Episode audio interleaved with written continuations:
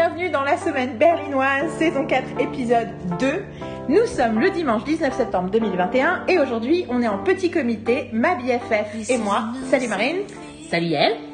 Je déteste quand on dit salut dans les podcasts, mais c'est pas grave.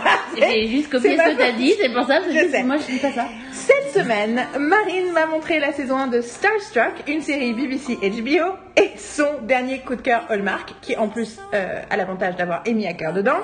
Elle a continué à regarder NCIS LA. Pendant ce temps-là, moi j'ai regardé, euh, je suis arrivée jusqu'à la saison 10 de Vera.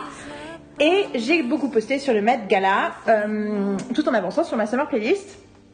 Marine a aussi prouvé que malgré la pandémie, elle avait toujours une vie sociale et elle est sortie deux fois pour déjeuner avec deux personnes différentes. Et donc, elle a testé deux cafés restaurants berlinois différents dont elle va nous parler. Et oui, c'est le comeback de la rubrique gastronomique de la semaine berlinoise. Euh, ben, tout ça et plein d'autres choses, j'en suis sûre, euh, c'est dans cette édition de la semaine berlinoise.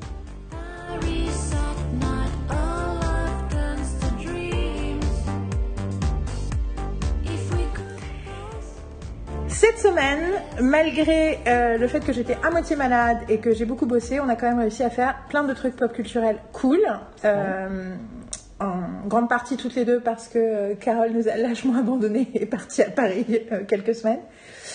Oui, non, c'est pas vrai qu'elle nous a abandonnés, mais je trouve ça toujours beaucoup plus dramatique de le dire comme ça plutôt que de dire Carole est en voyage, tu vois. Carole nous a lâchement abandonnés,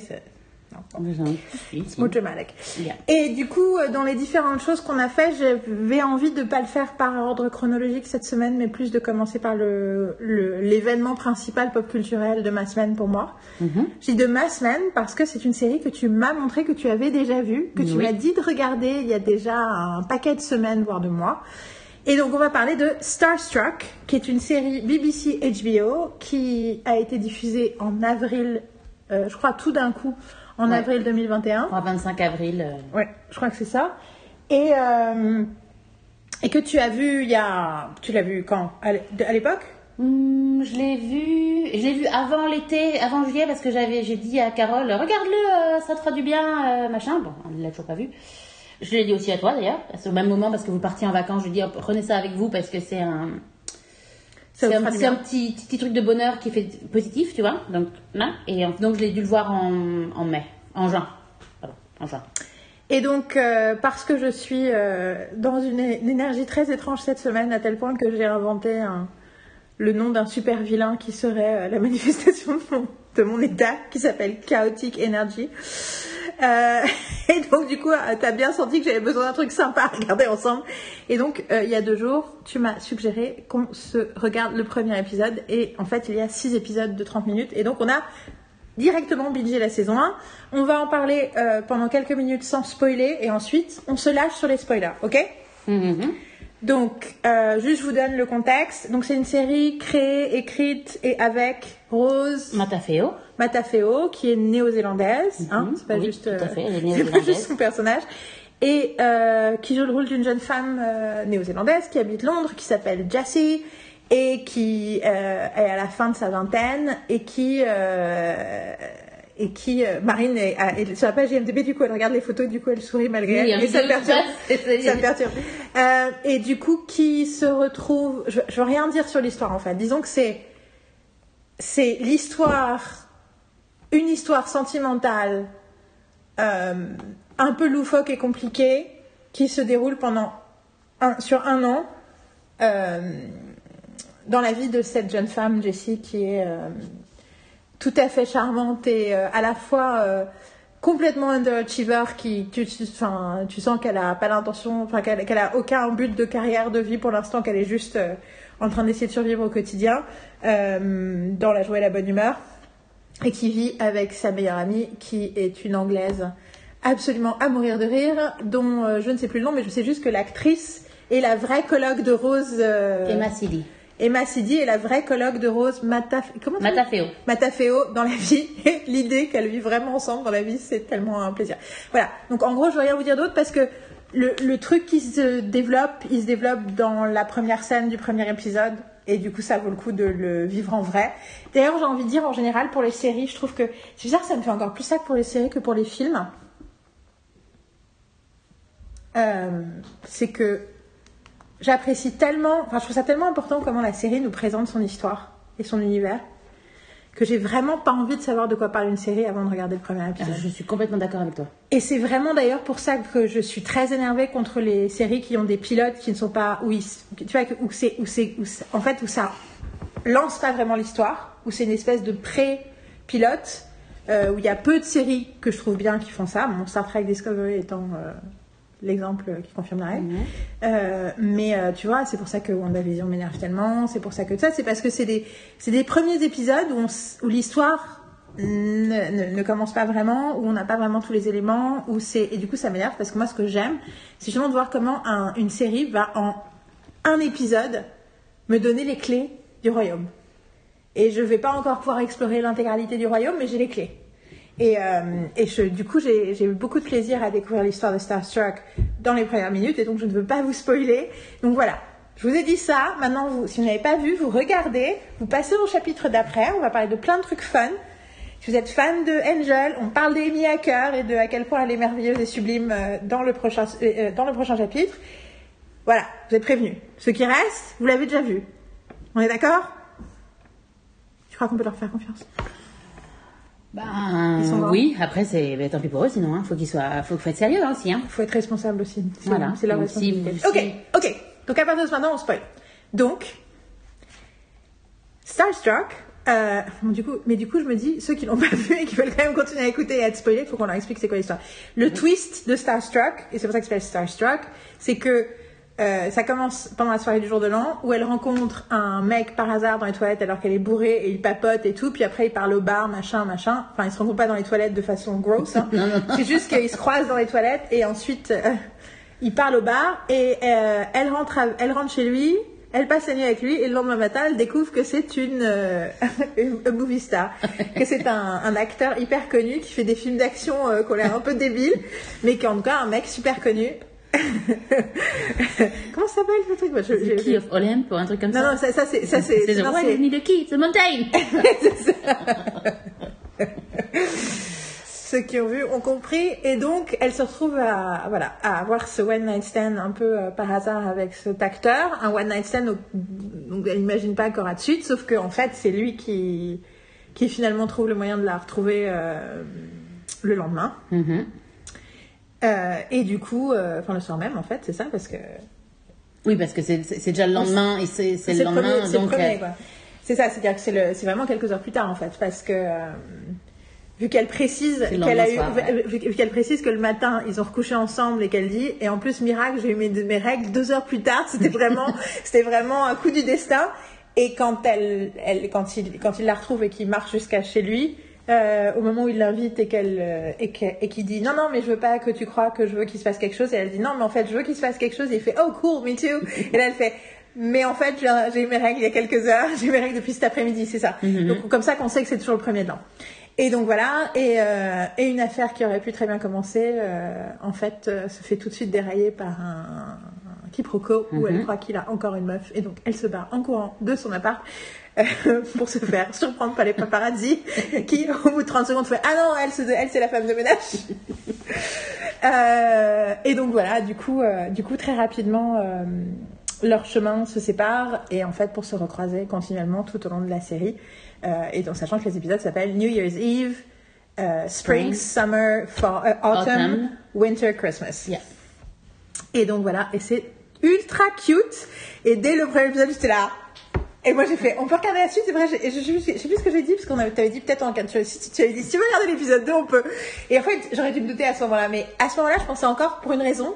En fait, dans ma tête, Starstruck, c'est Stardust. Oui, oui, j'avais bien compris. Même si je sais que c'est pas Stardust, mais vu que j'avais rien à mettre à la place de Star Trek, vu que j'ai toujours jamais vu Stardust, qui est un film que je vais, j'ai promis que je vais finir par regarder avec Alix, parce qu'Alix l'adore et que ça fait des années qu'elle, voilà, même si c'est toi qui m'en as parlé d'abord.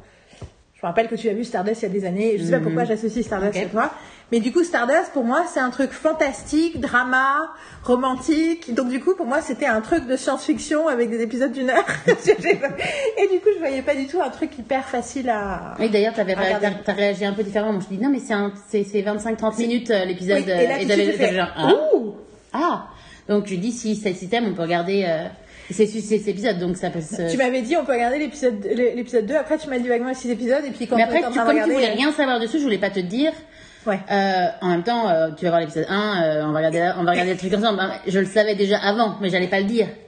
Parce que sinon, ça veut dire, c'est un peu spoiler Je le fait que je sais que tu vas aimer. Et en même temps, je me disais, ah, j'avais quand même une petite partie en moi qui me disait, Oh, si elle aime pas? Si elle aime pas? Mais en même temps, c'est pas normal. Si elle aime pas, elle est pas normale. Et en fait, quand je suis venue te voir dans l'après-midi, j'ai vu ton état. J'ai fait genre, ouh, on va regarder Starstruck. Elle est in the perfect mood pour ça. Et voilà. Genre, bah, mais c'est pas, je suis pas dans le perfect mood, c'est, j'avais vraiment, j'avais vraiment besoin. Parce que le perfect mood, on dirait que, tu sais, que je suis de, je suis bien lunée et tout. Non, au contraire. C'était plus, c'est, vu mon état, Je ne dirais pas le mood dans lequel ce que tu m'avais dit dans la chambre et je me suis dit genre, ouh, she's in the mood for that. ah, ok. That's why. oui, d'accord. Tu te souviens? Oui, maintenant, je Ouais, comprends. Ok, voilà. ça pourrait être un truc par rapport à l'épisode de la semaine dernière, la semaine dernière, la semaine dernière où on avait parlé de. J'ai aucun, je ne comprends pas de quoi tu parles. Je parle de, de, de- Oui. Du fait que de, de, de ces Ah oui, fantasmes. oui, oui. Ah oui, oui.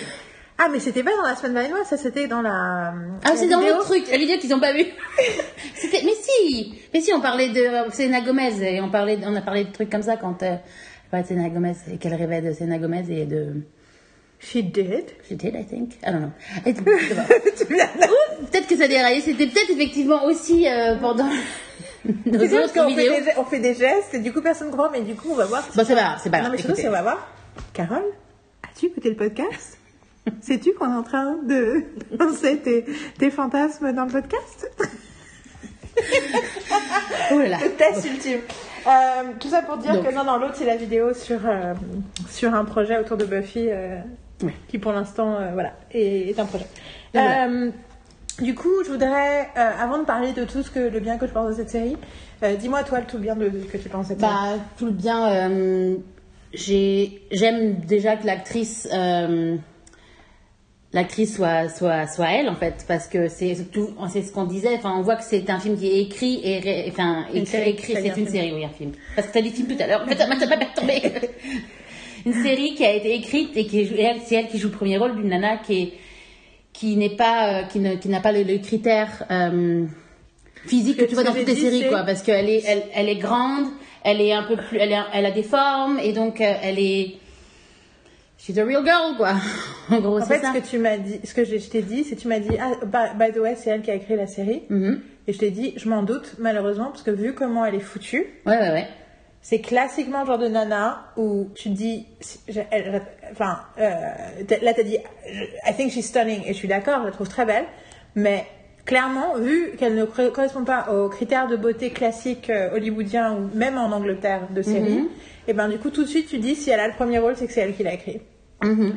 C'est exactement, je me rappelle, c'est ce que j'ai. Enfin, en fait, la fois que je me suis fait avoir, c'était Crazy Ex-Girlfriend. J'ai regardé le pilote de Crazy Ex-Girlfriend et j'ai fait c'est incroyable qu'ils aient casté une nana comme ça! Et encore, le pilote, elle est. Tu vois euh, Et je suis allée regarder euh, et j'ai vu que c'était la créatrice. Mhm. C'est la dernière fois que je me suis fait avoir. Et ben non, en fait, c'est pas possible. Enfin, c'est pas possible. Un jour, peut-être, ce sera possible. À la limite, la seule différence, mais c'est parce que c'est vraiment dans le rôle, c'est Shrill. Shrill avec Eddie Bryant, où pour le coup, t'as l'air. euh, non non non non j'attends j'attends que tu finisses ton truc pour retourner sur pour continuer à dire ce que j'ai à dire Yeah, but you looked sorry maybe vas-y Shrill Eddie Bryant c'est parce que j'ai jamais parlé de dans le podcast. I know I euh, understand je I veux understand partager. but it's my it's- Les gens qui ont pas demandé- Shrill, I'm sorry euh, tu m'as juste demandé ce que je pensais et en fait I'm just tu You're m'as- right, you're right. tu m'as coupé dans Non, mon truc et en fait J'ai- pas réalisé, mais vas-y, continue. et ça m'a. I'm losing my thoughts, en fait. Je- so, euh, mais effectivement, Shrill, a show to vu la watch. saison 2 Non, j'ai même pas fini la saison 1, Scully. Ok. Bon, là, c'est- moi j'ai fait la saison 1 et c'est bien. Donc, elle va pas, on va pas en parler parce qu'on va pas me spoiler. Donc, euh, on va pas en parler. 1. Non, mais je dis juste aux gens que c'est bien jusqu'à la fin de la saison 1. Ah, c'est- euh, ouais. Euh, donc je disais oui, donc c'est intéressant par rapport à ça. Euh, euh, donc j'essaie de, ce que- je suis désolée, je suis en train d'essayer de retrouver mes mes thoughts. Et en gros, je disais donc c'est agréable quand j'ai vu en plus quand je la vois sur l'écran, euh, moi me fait penser, euh, m'a fait penser euh, avec ses comme elle a des cheveux curly et euh, une masse de cheveux superbe etc. Elle m'a fait penser à, à Léa en fait. et surtout l'énergie, genre un côté un peu brut de décoffrage, vu qu'elle elle a 28 ans. Donc en gros, ça me fait penser à, à mes, mon année à Ber- Berlin avec Léa. Quoi. Genre, je la voyais comme ça. genre, voilà. Pour les curieux, elle a participé à quelques-uns des podcasts qui sont sur I Cannot Sit Still. Euh, je sais plus quelle année, mais le studio on parle de Jessica Jones, je crois. Ou sinon sur un best-of, il y a un best-of d'année euh, 2016, best-of 2016 ou le best-of 2000, euh, ouais, je crois que best-of 2016 au début 2017, qui est avec Léa. Donc si vous voulez savoir qui est Léa, vous pouvez la retrouver sur le site. Vas-y, continue. Donc, je suis perdue. Euh, donc, voilà, c'est Léa. Je ne sais plus du je sais pas, je suis, je sais pas, c'est ce que je voulais dire. j'essaie de- Je- Je sais, je sais, à moi de me concentrer aussi. c'est. c'est- je, je- je dis des choses intéressantes et tu as besoin de donner un, Contexte. un contexte à tout ça. Ça me perturbe juste parce que j'essaie de dire quelque chose et je me dis, vous savez pas ce que je disais et, et, euh, et donc, ouais. ça me donne l'impression que, ce que je, je donne pas assez d'informations en fait. Tu vois ce que je veux dire? Euh, Donc, je penser à Léa. Euh, et en fait, je, en fait, je suis désolée, je sais plus ce que je veux dire. Je, suis un peu, je suis un, suis un peu paumée. Euh, donc, actually, tell me what you think about it. It's to be better. And uh, as you just saw it, it's brand new. Moi, je l'ai vu euh, trois, quatre fois. So, vu parce que le fait de le voir, après, tu le revois. Tu as regardé des scènes? Oui, oui, j'ai regardé bah, des me scènes doutais. dans les six épisodes. Je me, doutais, je me doutais. Le Euh, seul truc que je veux dire, c'est que je suis, imp- je suis impatiente d'avoir le retour de ma copine Élise, qui est mariée à un acteur. Ah oui. Parce que c'est. euh, oui, je pense pas qu'elle en a la même. Même elle a peut-être l'expérience, elle a peut-être une Bah, expérience. après, moi, j'espère que dans la saison 2, donc là, on est dans le spoiler, j'espère que dans la saison 2, on va vraiment utiliser ce que c'est que d'être maqué avec un mec comme ça. Oui, c'est ce que je voulais dire d'ailleurs par rapport à ça, par rapport à cette série, c'est que j'apprécie que ça ne rentre pas dans les clichés de, de en fait, euh, vu de la façon dont elle, euh, à quoi elle ressemble en fait, il pourrait avoir honte. Tu vois ce que je veux dire? Mais ça, je trouve pas que ça, ça montre. Tu vois, il y a, il y a des choses qui se passent, mais je pense pas que ça a un, que c'est un problème avec elle en fait. Quand tu dis il y a des choses qui se passent, je pense qu'il faut que tu sois plus précis. Oui, que- c'est-à-dire que euh, déjà qu'il a honte d'elle de, sorte de, se retrouver euh, dans la rue avec elle ou de, de, de, de la, de, la, de la présenter comme sa, sa girlfriend, alors que justement le sujet ne prend pas du tout. euh, Il y a Ça, aucun. ça se passe ou ça, passe, ça, se passe pas? C'est ça qui est pas clair. Ça, ça se passe pas, tu veux dire Non, ça se passe pas parce que d'habitude, dans tout Mais est-ce que, d'habitude ou est-ce que c'est parce que justement c'est la question que je me pose. Est-ce que ça c'est pas nous la crainte qu'on a nana où on est co- conditionné pour penser comme ça, surtout les nanas comme nous qui ne sont pas euh, qui ne font pas un taille zéro. Et est-ce que en réalité dans la fiction on a déjà vraiment vu ce truc là Ben, en fait, je suis en train de me. je- je- J'ai un souvenir, alors peut-être que je suis effectivement que c'est des idées que j'ai dans ma tête, mais j'ai, j'ai, il faudrait que je, me, je réfléchisse à, à la question, mais j'ai le souvenir de. Je sais pas, je, je, je sais pas quel est le souvenir que j'ai de, euh, de, de, de cette nana qui, est, qui va être ronde et qui va être mis, euh, qui, est, qui est mis on the side en fait, qui n'est pas la. Ça va me revenir. Mais y a un pas- truc. la- Non parce qu'en fait je pense au film. Il y a un film français trop belle pour toi. Non je sais pas comment ça s'appelle le truc où. Sois belle et tais-toi. Non non pas ça. Euh, Avec Balasco euh, et. Ça s'appelle belle. Ça s'appelle ça s'appelle avec. Euh... Avec Balasco, Bouquet et. Ouais, ça s'appelle Sois belle et tais-toi. je crois, ouais.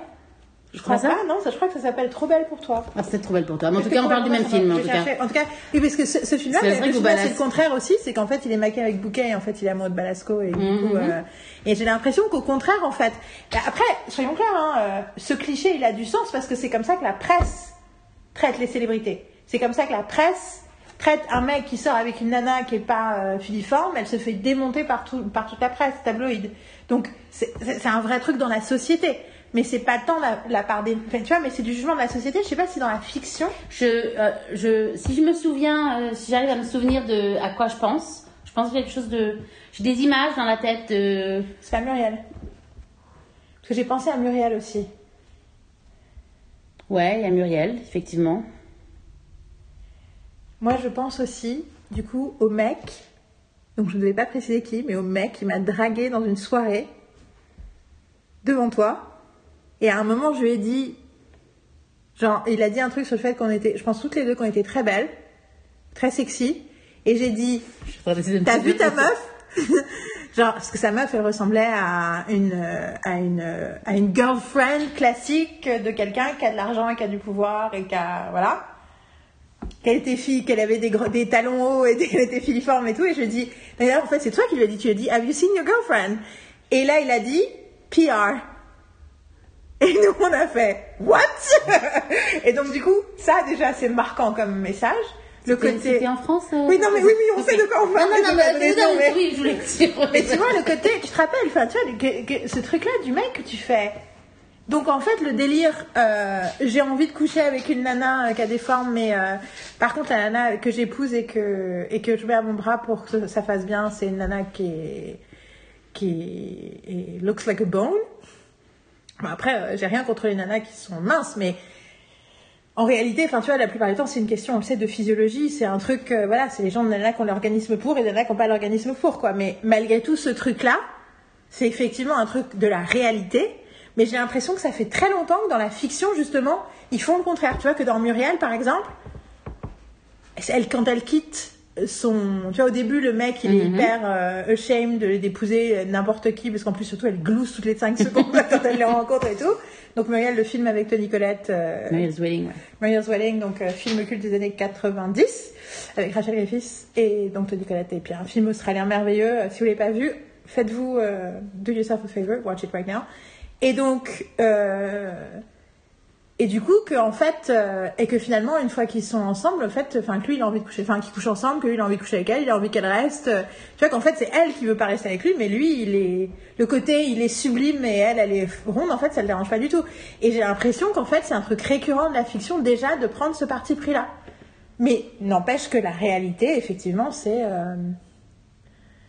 c'est que dans la vraie vie, la presse et, le, et, le, et la société a tendance à juger vachement ce genre de trucs.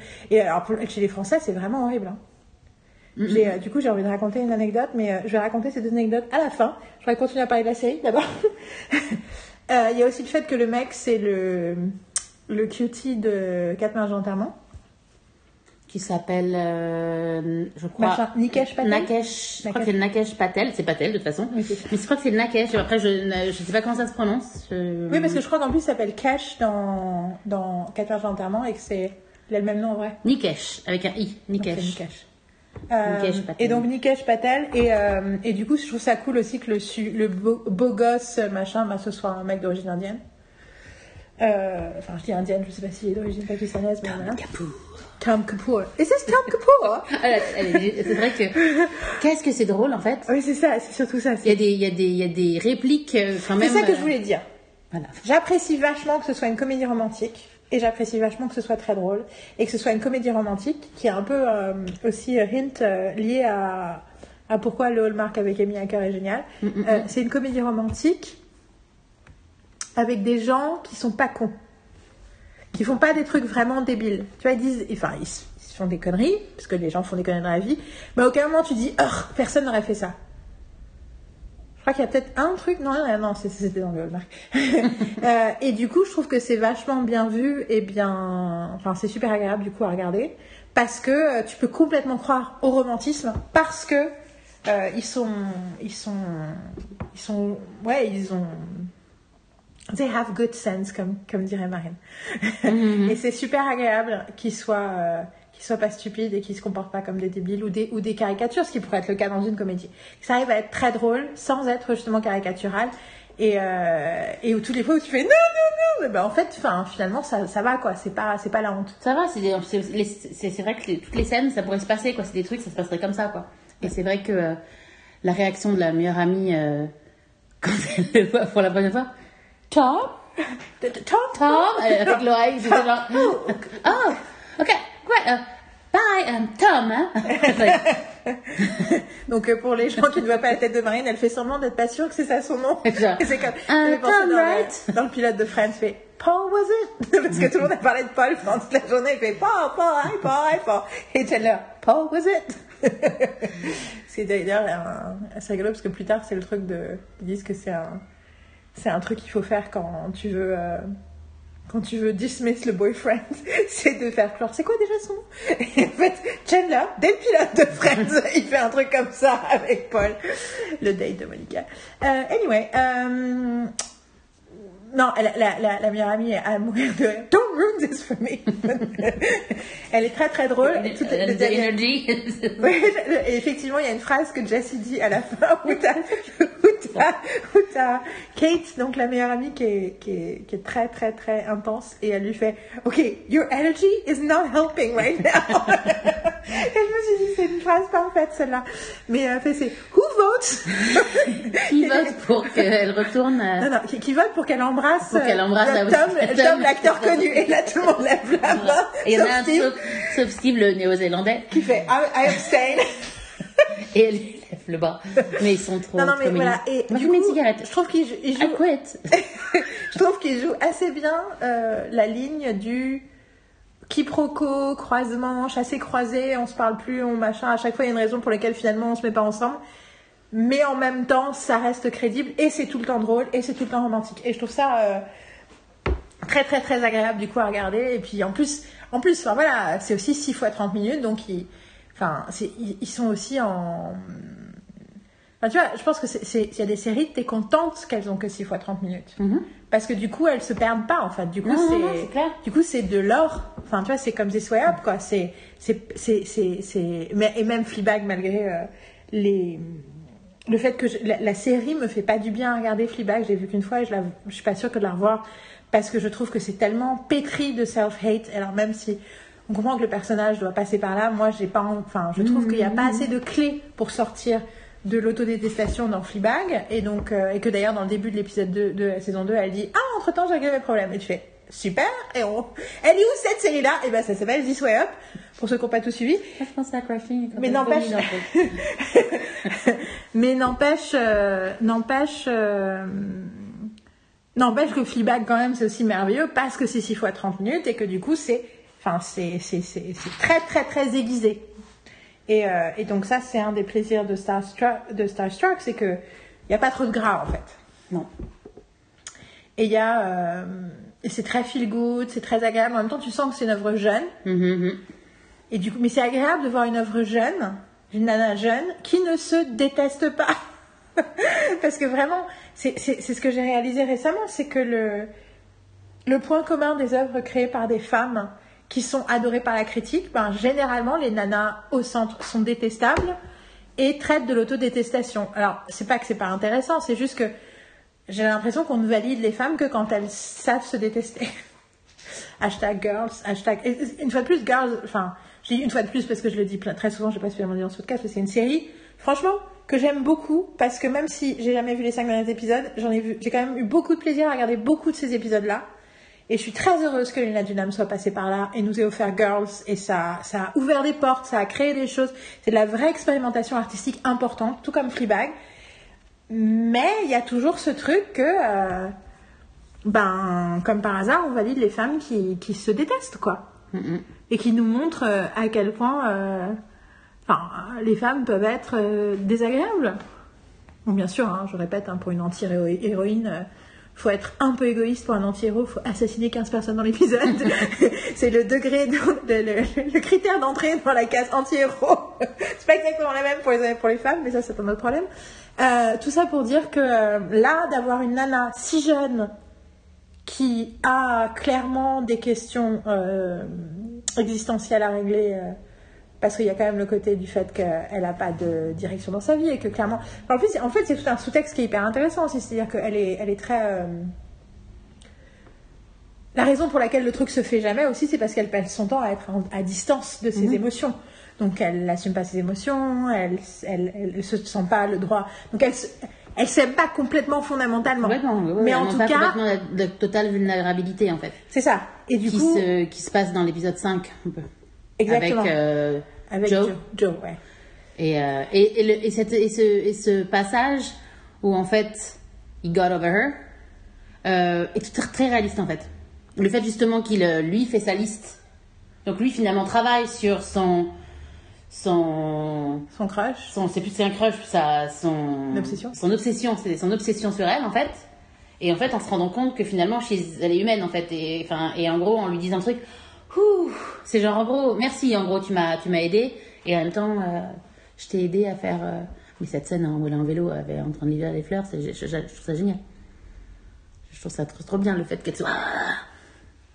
Ouais, parce que tu veux dire que c'est une métaphore du fait qu'elle galère. Ouais, ouais, c'est vraiment l'épisode où euh, tu sens qu'elle. Mais en fait, c'est surtout c'est le C'est l'avant-dernier, donc en plus. c'est l'avant-dernier où c'est juste chacun les deux deal différemment par rapport à leur euh, Confrontation leur confrontation d'épisode 4, tu vois où euh, c'est en gros no I'm not I'm not feeling good I'm not feeling good et en fait euh, voilà quoi lui c'est jackass elle aussi in a way ou avec euh, mais mais lui c'est real jackass et, et, et la scène avec la nana euh, ce qu'elle lui dit est tout à fait vrai en fait en gros genre en gros mec euh, you're an actor Oui, oui, quand elle lui dit, c'est génial quand ça. Dans l'épisode 5, quand, ça, quand l'actrice lui dit euh, Personne n'en a. Enfin, on s'en fout complètement de ce que, t'es- de ce que tu ressens, que, que ça te fasse chier de faire de la promo. En fait, euh, je t'explique que c'est ton job, t'es un acteur, donc arrête de. Genre, genre ça va quoi, arrête de pleurer sur ton sort. Mais euh, ce que je trouve génial, c'est qu'en plus, cet épisode 5, alors en plus, moi, je- j'essaie de le dire à mes stagiaires, euh, mais aussi dans un projet que j'ai où je te parlais de l'épisode, aussi de l'épisode 9, comme, euh, parce que c'était un projet de 10 épisodes, et que l'épisode 9, c'était le moment de l'introspection, Mhm. de, de- du bordel, de machin et tout, de la crise existentielle. Enfin, disons que la crise existentielle déclarée, quoi Mhm. tout s'effondre euh, l'épisode d'avant et donc euh, on a un épisode de crise existentielle et un épisode de résolution et c'est rigolo d'ailleurs parce que quand je, je, découpe les quatre actes de enfin un truc un truc très schématique en quatre actes pour expliquer comment on structure un épisode de façon basique à mes stagiaires il y a le truc que l'acte 3, donc l'avant-dernier, c'est l'acte euh, de la crise existentielle, c'est l'acte du, point- du point le plus bas, et en fait c'est pareil dans, dans la, la- la structure d'une saison. Et euh, enfin, je pense que ça devrait être pareil si c'est bien construit. Et je repense, tu vois, par exemple à... euh, ça me fait penser aussi à Mrs. Maisel aussi, où il y a plein de trucs qui sont remis, tous les, cartes sont rebattues dans l'avant-dernier épisode de la saison 1. Euh, cependant, je voulais dire que tu vois, moi aussi, je permets. Je suis en train de dire, le mieux, c'est que j'aime- pas commencer, parce que quand je commence, j'ai l'impression que, à parler, à raconter ce que je pense, j'ai l'impression que des fois, du coup, ça te motive pas toujours à parler. Mais en réalité, vu que moi, tu peux m'interrompre et je vais retrouver le fil de ma pensée, c'est beaucoup mieux quand c'est toi, dès que tu as un truc à dire par rapport à ce que je dis, tu m'interromps, n'hésite pas. c'est exactement ce que je fais Très bien. Euh, et du coup, qu'est-ce que j'étais en train de dire sur euh, la Oui, ce que j'adore dans cette crise existentielle, c'est qu'en fait, à la fois, ils sont face à la crise existentielle euh, liée à leur choix de vie, à leur profession, à là où ils en sont dans leur vie. Ouais Mais en même temps, ils sont aussi comme ça parce qu'ils sont malheureux, parce qu'ils sont. Parce qu'en fait, euh, je pense que même s'ils se sont pas mis ensemble dans l'épisode d'avant, ils sont passés. Il y a eu... En fait, il y a un vrai truc dans cet épisode 4, dans la façon dont le moment qu'ils passent ensemble, qui est euh, donc euh, à sa première à lui, pour ceux qui en ont besoin. Euh, donc, il- elle se retrouve. Donc, il les invite. Enfin, il invite sa meilleure amie, mais du coup, elle vient aussi à la première de son film, qui est un film complètement débile. c'est Olympe je machin Olympus, ouais. et du coup, et en fait, le film est. Et, et vers la fin du film, en fait, elle se barre et elle va aux toilettes. Et elle le découvre, lui, caché dans les toilettes, parce qu'il a trop honte que comment, de, de la nullité du film. Enfin, en tout cas, il n'avait pas envie d'être dans la salle. Et du coup, euh, il se retrouve à parler. Et finalement, elle lui dit. euh, Enfin, elle lui dit. euh, tu- Barrons-nous. Barrons-nous. Et il fait non, je peux pas, faut que j'aille au truc. Elle fait bon, bah, on peut au moins faire un tour. Il dit ben, je peux, effectivement, je peux aller dans la chambre d'hôtel. Et donc, ils vont dans la chambre d'hôtel et ils ont une vraie conversation, un vrai moment d'interaction où la façon, enfin, tu vois, oui, enfin, c'est- un truc d'amitié en fait, enfin, un truc de, une vraie connexion personnelle en fait. Et que du coup, ça, ça mène au fait qu'ils se jettent l'un sur l'autre et ils sont sur le point de coucher- recoucher ensemble, sauf qu'en fait, il se passe d'autres choses. Et de toute façon, chaque fois qu'elle quitte la pièce, qu'elle laisse toute seule dans une pièce, il y a une merde qui se passe. Faut genre, he's an actor, he's a baby. Don't leave him out of your sight. Lâche pas des, un, un œil parce qu'il va faire une connerie. Euh, mais donc, effectivement, euh, en fait, c'est un, vrai moment de. Je pense qu'ils ont, ils ont eu le, un aperçu de ce que ça pourrait être, en fait. Mhm. Ce qui était, qui était pas encore exactement le cas en janvier. Quand Bah, ils ont recouché ensemble la deuxième fois, Non, où ils oui. ont, parce qu'ils ont commencé, lui, il avait déjà envie d'avoir une vraie interaction vu qu'il allait la chercher, puis il commençait à lui poser des questions et tout, mais elle est encore super guarded, elle est pas encore complètement, du coup, elle se livre pas vraiment à lui. Bah, elle était prête, elle, elle- le truc c'est qu'après, elle, elle était prête, malgré le fait qu'elle recouchait avec Dan, mais en fait avec la... quand, avec le, le creamy, euh, creamy dinner. Ah oui, c'est- que- que quand tu dis creamy, cream- creamy, it sounds- creamy, it sounds- creamy, non, non, creamy. un crime, Crime, oui, mais c'est, mystery, en, allemand, c'est creamy, c'est pour ça. Oui, mais Excusez-moi. creamy dinner, it sounds like a sexual crime dinner. Et en fait, euh, où il lui demande de l'aide pour son accent australien. Et en fait, l'échange, tu sens qu'elle, elle est, elle, elle est à fond, elle est partante. Sauf que l'autre va dire un truc. Le, oui, non, non, oui, oui, mais je sais, Je mais la sens partante, alors que lui, il est aussi, il, il est pas, enfin, je le sens plus Non, non, mais, non, après. à chaque fois, ça. effectivement, il y a ça. Sauf que, malgré tout, jusqu'à l'épisode 4, c'est encore un truc de, de flirt de début. Mhm, Dans l'épisode 4, la conversation qu'ils ont, c'est un vrai truc intime, en fait. Et que du coup, je pense qu'à ce moment-là, ils ont chacun eu l'aperçu de ce que ça pourrait être. Et je pense que c'est pour ça que c'est beaucoup plus dur. C'est pas juste qu'ils se sont dit des saloperies, euh, qu'ils se sont engueulés à la fin et se Oui, sont à fait. saloperies. C'est que ils ont, ils ont vu ce que ça. Enfin, ils, ils ont eu, ils ont pris le goût. Ils ont eu le, Mhm. ils ont eu euh, goût- le, le goût de, de, de la force de cette connexion en fait. Et que du coup, ils sont tous les deux dans le deuil de ce truc-là Mhm. dans l'épisode 5 et que et du coup, ça, ça porte à la. mais Enfin, tu vois, c'est ça, c'est à la fois, ils ont besoin de se remettre en question dans leur vie, mais en même temps, ici, c'est parce qu'ils sont malheureux, quoi. Mhm. Et, euh, et je trouve ça logique, tu vois, qu'ils aient pas été aussi malheureux après, après le. Parce que je pense que sur la surface, et je pense même comme ça que ça a été écrit, elle s'est dit, ils se sont dit des trucs tellement durs que du coup, c'est pour ça qu'ils sont mal. Mhm. Mais je pense qu'il y a un truc plus vrai et plus profond, mais je sais même pas si l'auteur en a conscience, sur le fait que dans cet épisode 4, il y a plus que juste. Une fois de plus, ils ont failli coucher ensemble, c'est non. Là, il y, a eu un, il, y a eu un, il y a eu un vrai moment de connexion et que du coup, il- la perte de ce truc de connexion est- Mhm. est, devastating. Et euh, tout ça pour dire que c'est une série assez finement écrite pour être profonde au-delà même, à mon avis, de, des intentions de l'auteur. C'est assez authentique que du coup ça, ça touche ce fameux écho universel dont je parle quand un, un auteur arrive à raconter un truc tellement juste que, ils ont, que l'auteur même n'a pas conscience de toutes les façons dont ça peut être vécu, interprété et, et dont ça peut résonner. Et euh, l'actrice euh, Rose euh, écho. Matafeo. Matafeo. Elle est, c'est à la base, c'est une comédienne en fait, elle est, c'est une comique. C'est une stand-up. en fait, stand-up, de stand-up, ouais. Et en gros, il y a un, faudra essayer de, de, de le voir, de le trouver. Euh, c'est, il y en a un, il s'appelle Horn Dog. Euh, et c'est sur euh, HBO Max, en fait. Ils ont fait un stand, elle a fait un stand-up de 50 minutes. euh, Un special, un comedy special. yeah. Voilà, c'est juste Ah, que c'est, faudra, faudra essayer de, voilà. Euh, je voulais les trucs que je voulais dire tout à l'heure. Le premier truc, j'ai oublié ce que c'était. Mais le deuxième truc, c'est. J'aurais dû le noter. Le deuxième truc, c'est par rapport à Girls, par rapport à ce que tu disais sur. euh, C'est pas le cliché de la fiction qu'il a honte d'elle. Je le disais, mais en fait, je pense pas que c'est un cliché de fiction, je pense que c'est un cliché de réalité dont on a peur et qu'en fait la fiction ne montre pas vraiment parce que c'est presque trop, je pense, obvious pour que ça ait du sens dans la fiction. Euh, je crois que j'avais un bon, on s'en- fout. Mais je repense spécifiquement à Girl, justement, où, euh, je sais pas si tu te rappelles de cette histoire, dans la saison 3, je crois, de Girls, je crois que c'est saison 3, c'est il y a un épisode, qui est l'épisode 2 ou 3, où c'est un bottle épisode où elle, est, elle passe juste le week-end dans la maison de Patrick Wilson. Oui, bien sûr que je me souviens. Comment tu peux oublier les épisodes avec Patrick Wilson? Je crois que c'est saison Oui, c'est- 3, épisode 2 ou épisode 3. Oui, quand est-ce 3, qu'elle va mettre ses poubelles euh, Oui, dans son truc à lui. Et donc c'est un épisode où en gros elle bosse au café en face de chez lui et euh, enfin en gros elle bosse dans le café qui est où Ray est manager et euh, et il y a un mec qui vient se plaindre en disant euh, oui j'habite en face vous passez vos temps à jeter vos poubelles dans mes poubelles euh, est-ce que vous n'avez pas honte euh, enfin il fait un scandale et Anna, donc le personnage de Luna Dunham, fait genre Hein, quoi? Non, je ne sais pas de quoi vous parlez. Et en fait, juste après, je pense que, je sais pas si elle va jeter ses poubelles ou elle. Il, non, je crois pas qu'il la chope ou elle. Je crois qu'elle va- elle va sonner à sa porte pour s'excuser.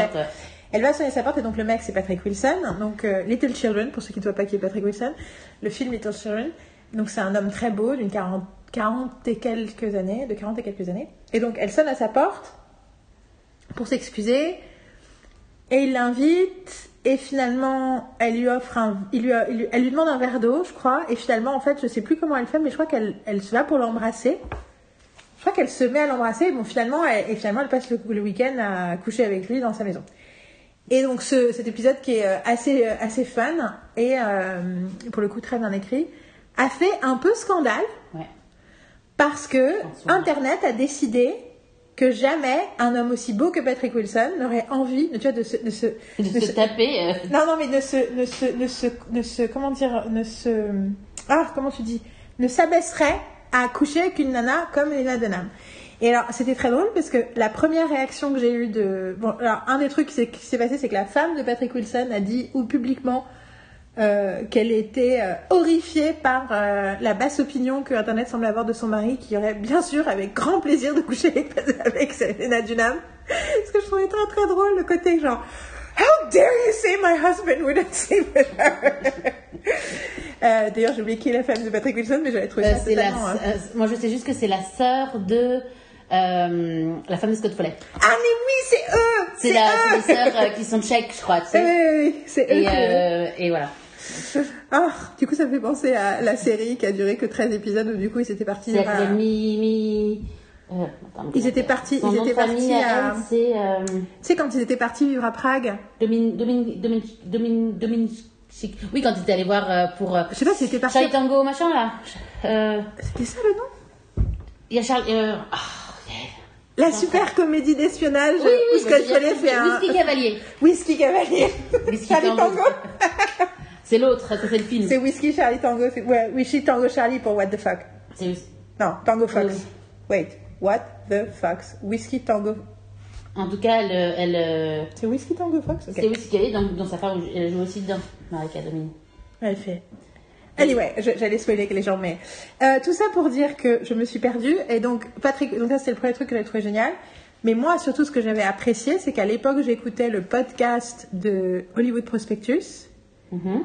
qui est euh, en gros les gens qui bossent pour euh, le site qui s'appelle Ringer, The Ringer, entre temps. Et j'écoutais à l'époque, j'étais fanatique du podcast avec Andy Greenwald et Chris Ryan, qui entre temps ont fait un podcast qui s'appelle The Watch, dont je suis moins fan parce que je trouve qu'ils ont un peu, euh, ils sont un peu devenus, euh, mais c'est toujours ce que je dis, beaucoup de mes critiques américains préférés sont un peu devenus parisiens euh, à l'insu de leur plein gré. Parce que ils ont tendance à avoir des goûts de snob à deux balles et je suis là. Enfin, en fait, ils ont perdu toute la fraîcheur. Je sais pas si parce qu'ils vieillissent ou si parce que la, conversation pop culturelle américaine a vrillé. Je pense que c'est un peu des deux. Bon, tout ça pour dire que ça me fait ça avec beaucoup de mes critiques préférées ou c'est moi qui ai changé. Anyway, à l'époque, j'étais très fan. Et un des trucs que j'aimais beaucoup, c'est que. euh, Saison 2, épisode 5. c'est que j'aime bien parce que je parle et Marine lit son iPad. Et il joue dans. C'est la saison 2. oui, là. oui, non, mais. Oui. Ah, c'est la saison 2. C'est la saison 2. C'est la la saison saison deux, 2. c'est ça. One Wilson. Trash, donc euh, je pense Oui, que c'est l'épisode. Donc c'était l'épisode 5 de la saison 2. Et donc à l'époque, j'écoutais ce podcast. Et une des raisons pour lesquelles j'adorais ce podcast, c'est que Chris et Andy sont deux mecs hétérosexuels, mais qui étaient ben, évolués, déconstruits, comme on aime bien euh, dire avec Carole. Et qu'à l'époque, c'était vraiment rafraîchissant pour moi, parce que c'est la première fois que j'écoutais euh, des podcasts avec des mecs où les mecs, en fait, les mecs regard- remarquaient ce qui était misogyne. Les mecs remarquaient, enfin, c'était des mecs blancs qui passaient leur temps à remarquer quand c'était raciste. C'était super agréable. Et donc, dans cet épisode-là, c'était génial parce qu'ils ont parlé de l'épisode, ils ont trouvé génial, ils ont parlé de pourquoi l'épisode était génial, et à un moment, ils ont commencé à parler de la réaction d'Internet sur le fait, genre, jamais Patrick Wilson, euh, il voudrait baiser une nana qui est, euh, qui est, euh, qui est, qui est comme Léa Dunham, parce que Léa Dunham, elle est pas assez jolie, trop grosse, machin, enfin, je sais pas quoi. hein. Ouais. Et leur réaction, c'était de trouver, c'était d'être mort de rire en mode, c'est vraiment ridicule comme, comme opinion. Et je dis, genre, un mec de 40 ans, il va pas coucher avec une nana de 26 ans qui sonne à sa porte. genre, il va faire, Hum genre, la à sa porte, elle dit oui, lui, il est divorcé depuis 3 mois. Let's go Il dit, franchement, il dit, bon, déjà, la de l'âme, elle, est, elle a plein de machins, mais elle a plein de qualités, mais pas, il dit, c'est même pas ça, c'est, franchement, d'imaginer qu'un mec de 40 et quelques années, fraîchement divorcé, et dans le critère euh, spécifique, ah, du coup, je me suis rappelé de ce à quoi je pensais, qui est pas un contre-exemple dans la fiction, qui une- une anecdote de la vraie vie, où j'ai eu toute une conversation avec une de mes amies les plus proches, je ne vais pas donner de nom parce que sinon on pourrait la Mhm. euh, où elle me parlait du fait que mon que je lui disais que moi je me voyais que on parlait de Tinder et j'expliquais mais moi je me vois tellement pas aller sur enfin en fait j'ai trop peur de rencontrer un mec et enfin de, de, de parler avec quelqu'un et de le rencontrer dans la vraie vie et qui me trouve trop grosse. En réalité j'ai pas envie de m'exposer à ça tu vois c'est bon bah, je me trouve je suis pas très grosse mais bah, en étant française parisienne, j'ai quand même ce, conditionnement que, ça va être un, truc euh, euh, rédhibitoire contre moi et j'ai pas envie de m'exposer à ce type de rejet. J'ai pas envie de devoir préciser oh by the way, euh, je ne suis pas, je ne fais pas une taille zéro. Ça, enfin, du coup tout, le système des apps et des machins, je trouve, pour moi ça marche pas à cause de ça. Et elle me fait, mais non, je vois pas de quoi tu parles. Je pense que. Alors, tu vois, tout le truc. Les hommes, en fait, ils aiment les nanas avec des formes. Et je fais, je veux bien te croire qu'ils ont envie de coucher avec des nanas comme ça. Mais qui est-ce qui drague dans un bar Et qui est-ce que. Enfin, à Paris, en tout cas, euh, c'est pas une nana qui me ressemble. Ce que je lui disais, au-delà des Tinder, c'est de mettre le même problème dans les bars parisiens. Et puis, de toute façon, j'ai pas- c'est pour ça que j'essaye même. Enfin, j'essaye pas, mais.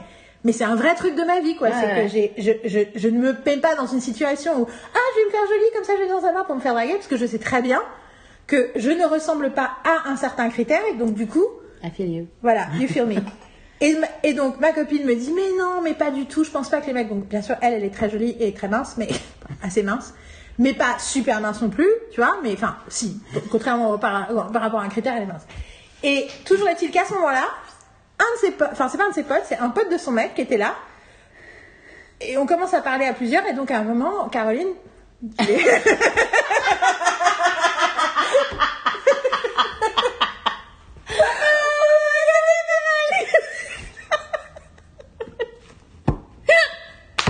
We have to keep this one. Bon, donc vous oubliez son nom Donc, Donc Jessica, non, euh, Victoria, à ce moment-là, Victoria, euh, recommence à dire, euh, oui, on est en train de parler de Tinder, euh, comment ça marche, elle dit, je suis fascinée, euh, parce que moi, vu que jamais utilisé ça, je trouve ça fascinant, comme euh, objet culturel.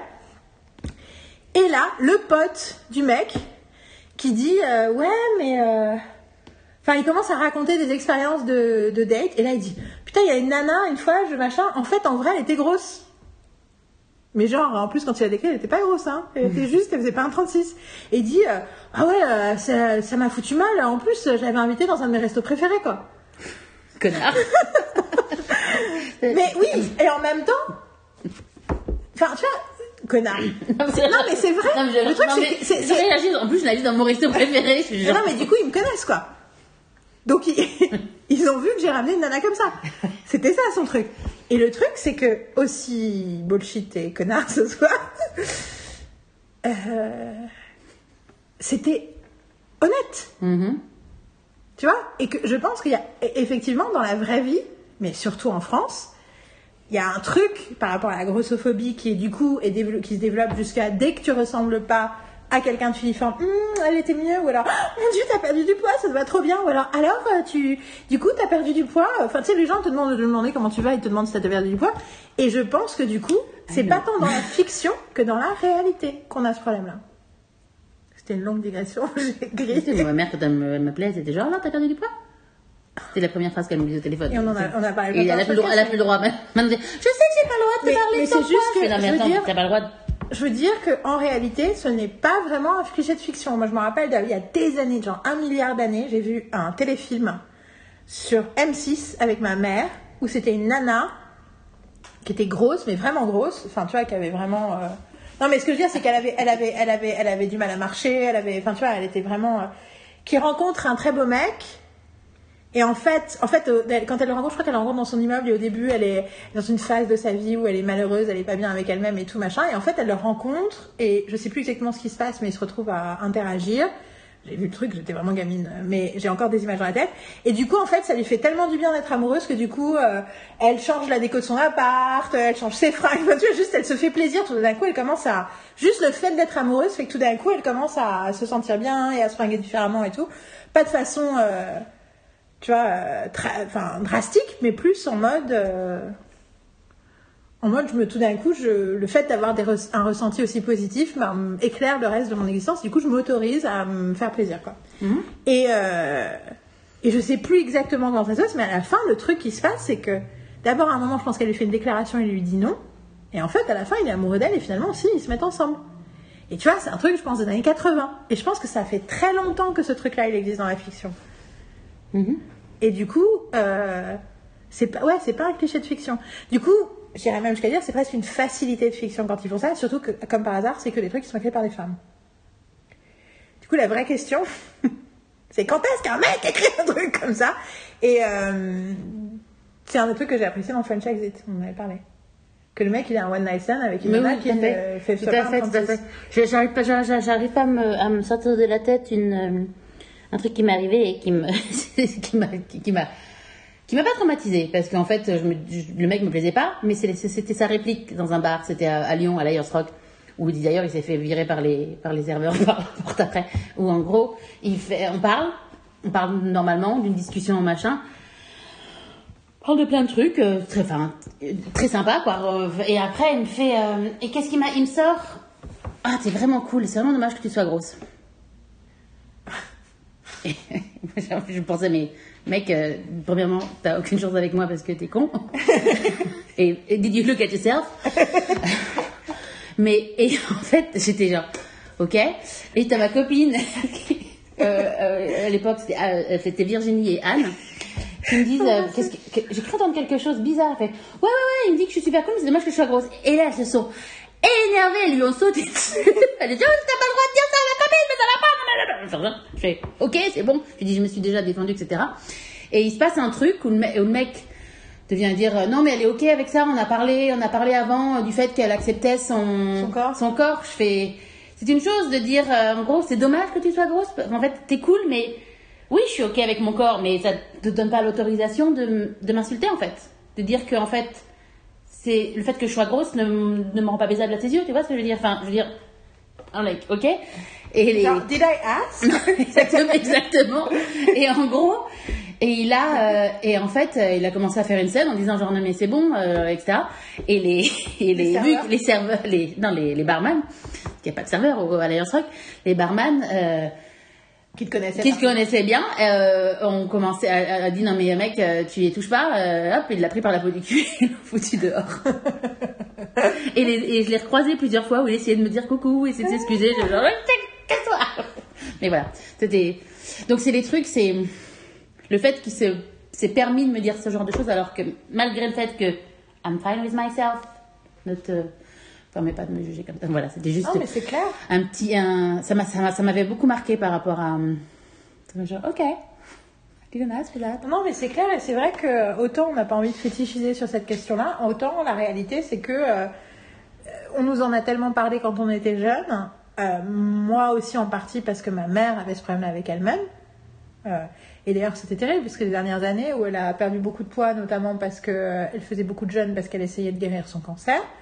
Et qu'elle passait son temps à dire Ah, regarde, je suis mince. Et j'avais envie de dire Ouais, mais t'as un cancer. Enfin, ouais, mais t'es malade en fait. Donc, en quoi Et t'avais l'impression que ça valait le coup Enfin, il y avait un truc un peu euh, hyper dérangeant, je- que je lui disais à chaque fois, je lui disais, c'est dérangeant parce que tu en parles comme c'était une victoire, alors que moi, je préférais que tu sois grosse et en bonne santé, quoi. Et la réalité, c'est quand elle était grosse, elle était en bonne santé. Euh, je- enfin, c'est pas vrai que parce qu'on est gros, on est malade, en fait. C'est pas vrai. C'est, les, les, les des études, des études scientifiques prouvent que euh, il n'y a pas finalement une plus grosse quantité de gens qui ont des problèmes cardiovasculaires et compagnie quand ils sont gros. C'est pas vrai. C'est juste pas vrai. C'est euh, c'est du, du bien implicite du fait qu'on fait pas les mêmes études sur les mêmes types de personnes avec les mêmes corpulences. Mais du coup, euh, au contraire, on sait que les, les gens qui sont en- entre guillemets en surpoids euh, sont des gens qui sont moins bien traités par la médecine et c'est pour ça qu'ils ont plus de problèmes. Euh, parce qu'on pense toujours que le- leur problème c'est leur poids. et ça il faut lire euh, Oui, on en avait parlé dans une semaine berlinoise il y a longtemps, mais on peut la première semaine berlinoise il me semble. Mais on ne n'est pas grosse c'est un bouquin qui s'appelle On ne naît pas gros. Et entre temps, j'ai aussi un bouquin qui s'appelle Fat Happy, qui est génial, qui est un bouquin d'une danoise, qui est aussi sur la fat liberation. et je pense que c'est important pour tout le monde de le lire, en fait, parce que ça remet en cause plein d'autres choses. Ouais Tout ça pour dire que, euh, tu te rappelles quand j'avais dit que ce podcast ne devait faire qu'une heure, je pense que ça fait une heure qu'on parle de Star Trek et autre chose. C'est pas grave. Allez, hop Chapitre 2, Hallmark. donc Star Trek à voir À voir, à voir, à voir. et Il y a une saison dites-nous 2. et dites-nous oui euh, l'année prochaine on imagine Donc on espère, euh, on attend avec euh, impatience la saison 2 et dites-nous ce que vous en avez pensé. Euh, c'est vraiment euh, ouais, super fun et euh, j'ai envie de dire que euh, peut-être pour terminer, la, la, quelques scènes coup de cœur. Je dirais en premier la scène, euh, bien sûr, euh, du vote, où ils sont à l'extérieur et ils essaient de voter si elle doit rentrer embrasser l'acteur. C'est quand même une scène absolument à mourir de rire. Et en même temps, jamais embarrassante. Moi, j'ai la scène où euh, la meilleure amie le rencontre pour la première fois et il part aux toilettes et elle, et elle fait genre the Oscars Toute cette, Tout cet échange entre eux est Qui, freak, qui freaks him out complètement d'ailleurs. complètement d'ailleurs, mais bon, c'est très réaliste en même temps. Après, son agent vient de lui dire qu'il fallait pas qu'elle sorte avec quelqu'un avec normal. mini avec, driver. Les, avec les civilians. Mini Driver, ouais. Ouais, Mini Driver, est- qui est- qui est- très, drôle. Euh, la, quand la première scène de l'épisode 2, quand elle s'est tapé euh, un mec euh, et qu'elle dit et qu'elle dit et qu'elle dit euh, non mais d'abord elle fait on va plus jamais se revoir, Ah. right? et il est là, ok, elle fait Yes et elle met de la musique et c'est quoi déjà? C'est attends, c'est quoi la chanson? Ah, je sais, je sais plus. Ah mais c'est si si c'est euh, Ah mais si c'est le truc que je me suis dit que j'avais peut-être sur ma liste, c'est Return of the Mac, c'est Return of the Mac, que une chanson que dont j'ai découvert enfin le titre à cause de Legends of Tomorrow parce que c'était la chanson préférée dans les personnages dans la saison 2 ou 3. Et euh, donc toute cette scène est à mourir de rire où elle danse sur les quais de la Tamise. Et quand je pense à euh, ces caisses, ça me fait penser au truc de, de Tom Lank, de Tom Lank. Je t'ai envoyé. sur Instagram. Je dis, c'est le même, le même quai. Tom Lank sur Instagram qui vient de faire une blague sur euh, le fait que dans toutes les séries de flics euh, anglais, il y a un moment où il y a une, euh, un- une, cha- une course-poursuite sur les quais de la Tamise. Et c'est assez juste. Ça me fait penser à Strike, épisode saison 4. Euh, Endeavor, chaque épisode. et donc, ouais, non, mais cette scène, ce- cette entrée de, de l'épisode 2 est assez excellente. Mhm. Euh, Euh, ah, une autre, une autre scène, enfin, euh, la scène de, toute la scène de, du crime euh, dinner, en fait, euh, avec ce parsley, par exemple, ou euh, pour parsley. Euh, pour des, où il y a un grand silence avant et toute cette, toute cette, euh, Moi, euh, ça j'aime beaucoup. le moment où elle réalise que c'est lui. Oui, ça c'est. Moi, c'est surtout la conversation qu'ils ont après. Genre, but you didn't tell me I'm an actor. Euh, When did we eat cereal? quand ils lui ramènent des céréales. Et quand on a- que le fait, c'est This is the worst thing that ever happened in my life. Il y a ça, euh, il y a, il y a- vraiment plein de. euh, Qu'est-ce qu'il y a d'autre? Bah, C'est vrai que toute la scène, euh, moi, toute la scène de l'hôtel, j'aime beaucoup en fait. Euh, avant. Avant le, le mange, mange, mange, le- qu'elle mange du savon. Euh, euh, C'est une de mes répliques préférées d'ailleurs. Quand elle lui dit, euh, quand il dit, que- I was quand elle dit, quand elle dit, euh, j'ai oui, c'est, je dis, I said awful things, but I was so, so hungry. Euh, real soap. non, et la dernière scène, la dernière scène qui est clairement un hommage à, un hommage inversé à Graduate. The Graduate, où t'as vraiment ce truc où ils commencent par faire la gueule et ils finissent par sourire. Et, Ouais. euh, non, voilà. non, c'est. Non, non, c'est. Non, mais tout ce dernier épisode est, est très bien fait. Et puis, les, The Brownie, The Brownie Experience, c'est also pas mal. You're very, very high. non, mais il y a plein de. et- et je veux dire, de toute façon. Alors que Steve, plutôt dans l'épisode, dit euh, Non, mais ils sont pas forts, ces, bra- ces potes brownie. euh. moi, une fois, il y en a un. Bon, il y en a un. il 40 m'a rendu- minutes. et je, je me suis, j'ai été aveugle pendant 40 minutes. Mais I'm a lightweight. acteur- euh, c'est- Steve qui est le- l'acteur que j'adore, qui joue dans The Brokenwood Mystery. Voilà, donc je peux vous le dire. Euh, non, mais c'est même le premier épisode, la, la- la première scène, en fait, toute la première scène est, est à mourir de rire. En fait, je, je la trouve très drôle euh, avec quand elle écoute le, Le mec qui parle qui est genre, au fait, euh, I'm interested only by Kate. Yeah, yeah. Genre, genre.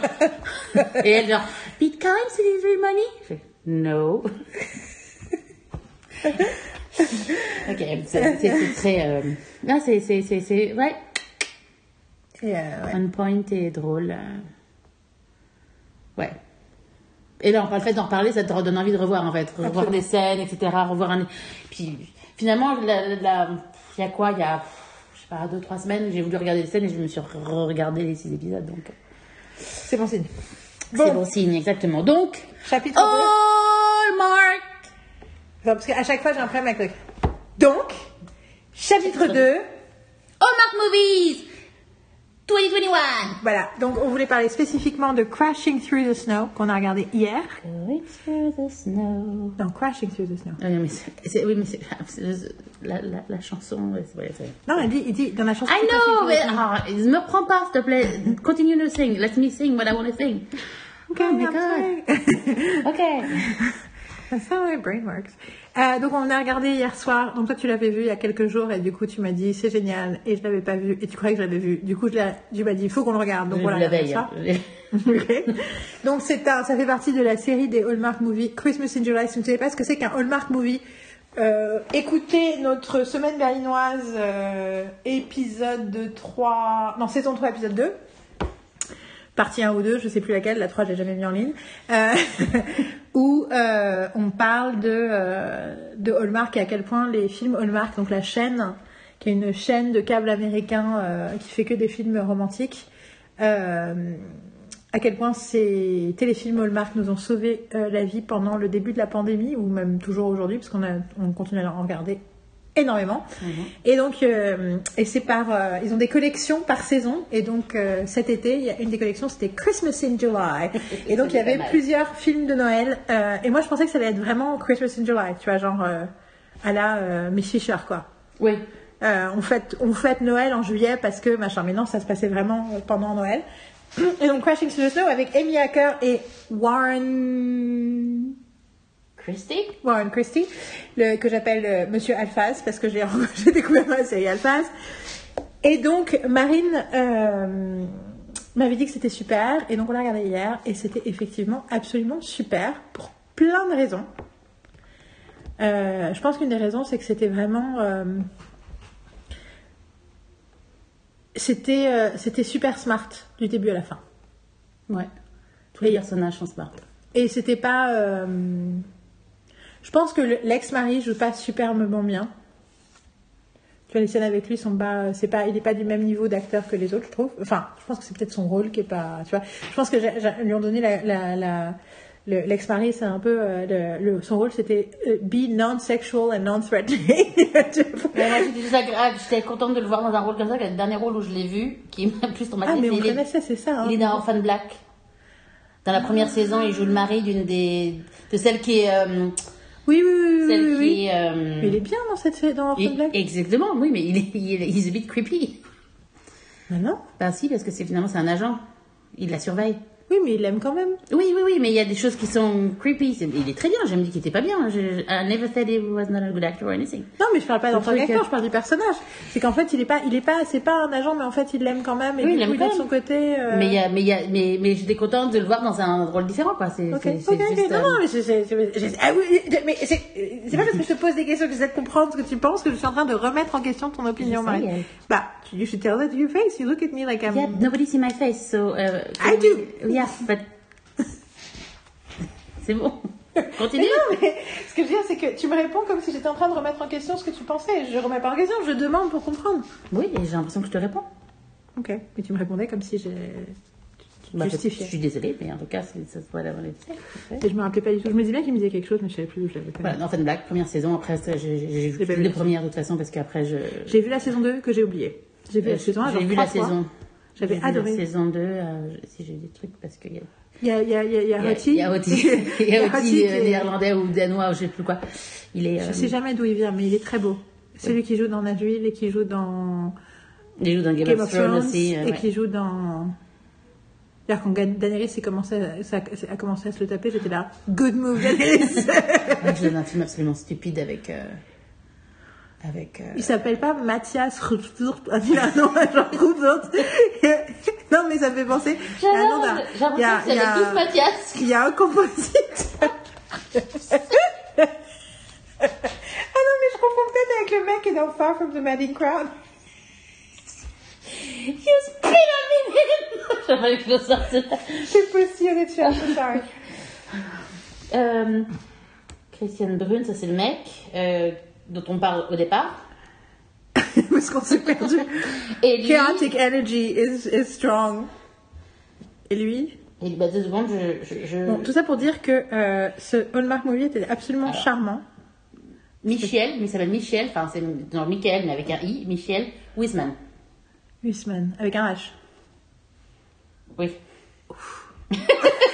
Elle vient de voir sa photo. Ah oui, il joue dans un truc. Ah non, mais j'ai ce film-là, faudrait que je regarde. Il joue dans The Flight Attendant. Ooh, one reason to watch The Flight Attendant. Ok. Moi, j'ai très envie de regarder The Flight Attendant. Ouais. Enfin, très envie. Autant que j'ai envie de regarder quoi que ce soit, je regarde rien. Mais... Ah oui, mais bien sûr qu'il joue dans machin. euh, il joue dans le truc qu'on a vu où on l'a adoré, c'est euh, The Potatoes. euh, The... Ah oui, oui, Gennersey. Guinness, euh, C'est lui? Yes Oh mon dieu. Ah, et oui, c'est lui. Faut Mais vraiment oui, voir c'est ce lui. film, un de ces quatre. Et d'ailleurs, ça aussi, on a déjà parlé Et il joue dans un film absolument horrible.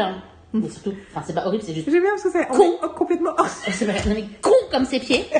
Ce qui s'appelle, attends, parce que j'ai le nom, euh, j'ai le nom euh, truc avec euh, Blake Lively, euh, le Labrador. Euh, qui Non, est- non, non, non. C'est Serena le Labrador. Pas Elle a Lively. Labrador maintenant en plus. like- C'est Serena Vander, machin là. En même temps, quand tu les, quand tu les vois tous les deux, on dirait un Labrador chocolat et un Labrador blond. Tu sais, c'est- the perfect couple. Oui, mais ce que je veux dire, c'est que c'était Serena Serena, qui, était, avait le, le QI d'un Labrador. Non, mais je parlais pas qu'elle était, j'avais pas dit par Blake. Blake Lively, extrêmement, m'a l'air extrêmement Le truc horriblement. Comment c'est quoi le titre C'est quoi Woodson marqué C'est quoi le nom de Serena The Age of Adaline. Oh Oh Je me rappelle du trailer. Oh my god, that's so stupid! Je me rappelle du trailer, ça avait l'air bien épouvantable. Ah, c'est. C'est. J'ai jamais vu un film aussi con de ma vie, quoi! Ça raconte rien, c'est. Anyway. Et j'ai oublié l'histoire parce que ça Et n'avait du pas. coup, et l'autre mec, Far From the Magic Crown, il s'appelle pas Mathias? Bon, déjà, Mi- Mi- Ah oui, oui, c'est Mathias Schoen- Schoener, Schoener, Schoener, Schoener, il est, il est, euh, il est belge. euh, euh, Et flamand. oui, il est flamand. Mais. euh, Et donc là, Michel Huisman, c'est il est néerlandais? Non. Attends, j'en étais. J'étais. T'es né où? Netherlands. Netherlands. Putain, il est, il est plus jeune que toi. What? Jeune que moi aussi, pardon. Il a quel âge? Il est de 81. Ew Come on. You're so young That's so... Non, mais I like my men much older or much younger, mais pas 80. 80. genre, you Non, mais c'est parce que aussi, je pense qu'il y a un truc. Ok. Donc, euh, j'aurais vraiment dû commencer cette podcast en, pré- en précisant Chaotic Energy. Je l'ai dit, mais j'aurais, je, je, pas avoir honte de le dire, parce que j'ai tellement bon. Anyway, euh, il est, mon dieu, il est 18h25. Mais du coup, ça fait combien de temps qu'on enregistre? Bah, on a commencé euh, plus tard, on a commencé plutôt vers 16h30. euh. Non, mais c'est juste que j'étais censée faire un, un Skype à 18h. Ah, c'est con. Je pense que je vais faire une pause et je vais dire aux gens que je suis en retard. À tout de suite. Je crois que c'était à 20h, c'est à 8h. Non, 18h. Ah, j'ai compris 8h, moi. Attends, c'est- du coup, faut que je l'écrive. Bon, j'ai envoyé un texto, je me suis excusée. Heureusement, elle venait de se faire couler un bain, donc elle n'avait pas eu le temps.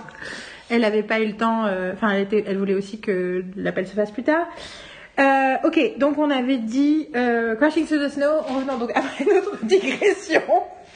Tell me why you love it. Why I love it? Bah, effectivement, il y a des smart, parce qu'il y a des smart people, parce que c'est, ça, ça semble réel, en fait. Ce qui se passe, c'est quelque chose qui pourrait tout à fait se passer dans la vie, en fait. Malgré le fait que c'est euh, beautiful people everywhere, but euh, le, beautiful house is Ouais, ouais, ouais. Et euh, le, le, la chemistry qui est entre les acteurs est, est, est- est assez hallucinante. Euh, surtout entre Warren Christie et Amy Acker. Les personnages sont, ça rentre pas dans justement, je trouve les clichés de la nouvelle copine qui est, qui, qui, qui, qui est chiante, qui va commencer, c'est- ou c'est justement la guerre, justement, justement c'est ce qui, c'est ce qui est, euh, c'est ce qui est soulevé au début où c'est qui- c'est euh, qui va être the best mom un peu dans l'idée. Je pense qu'il faut qu'on explique du coup juste que c'est un couple divorcé. C'est un qui couple s'entend divorcé, très très ouais, bien ouais. ensemble. Ouais. Et elle, lui, il a une nouvelle copine avec qui ça devient sérieux.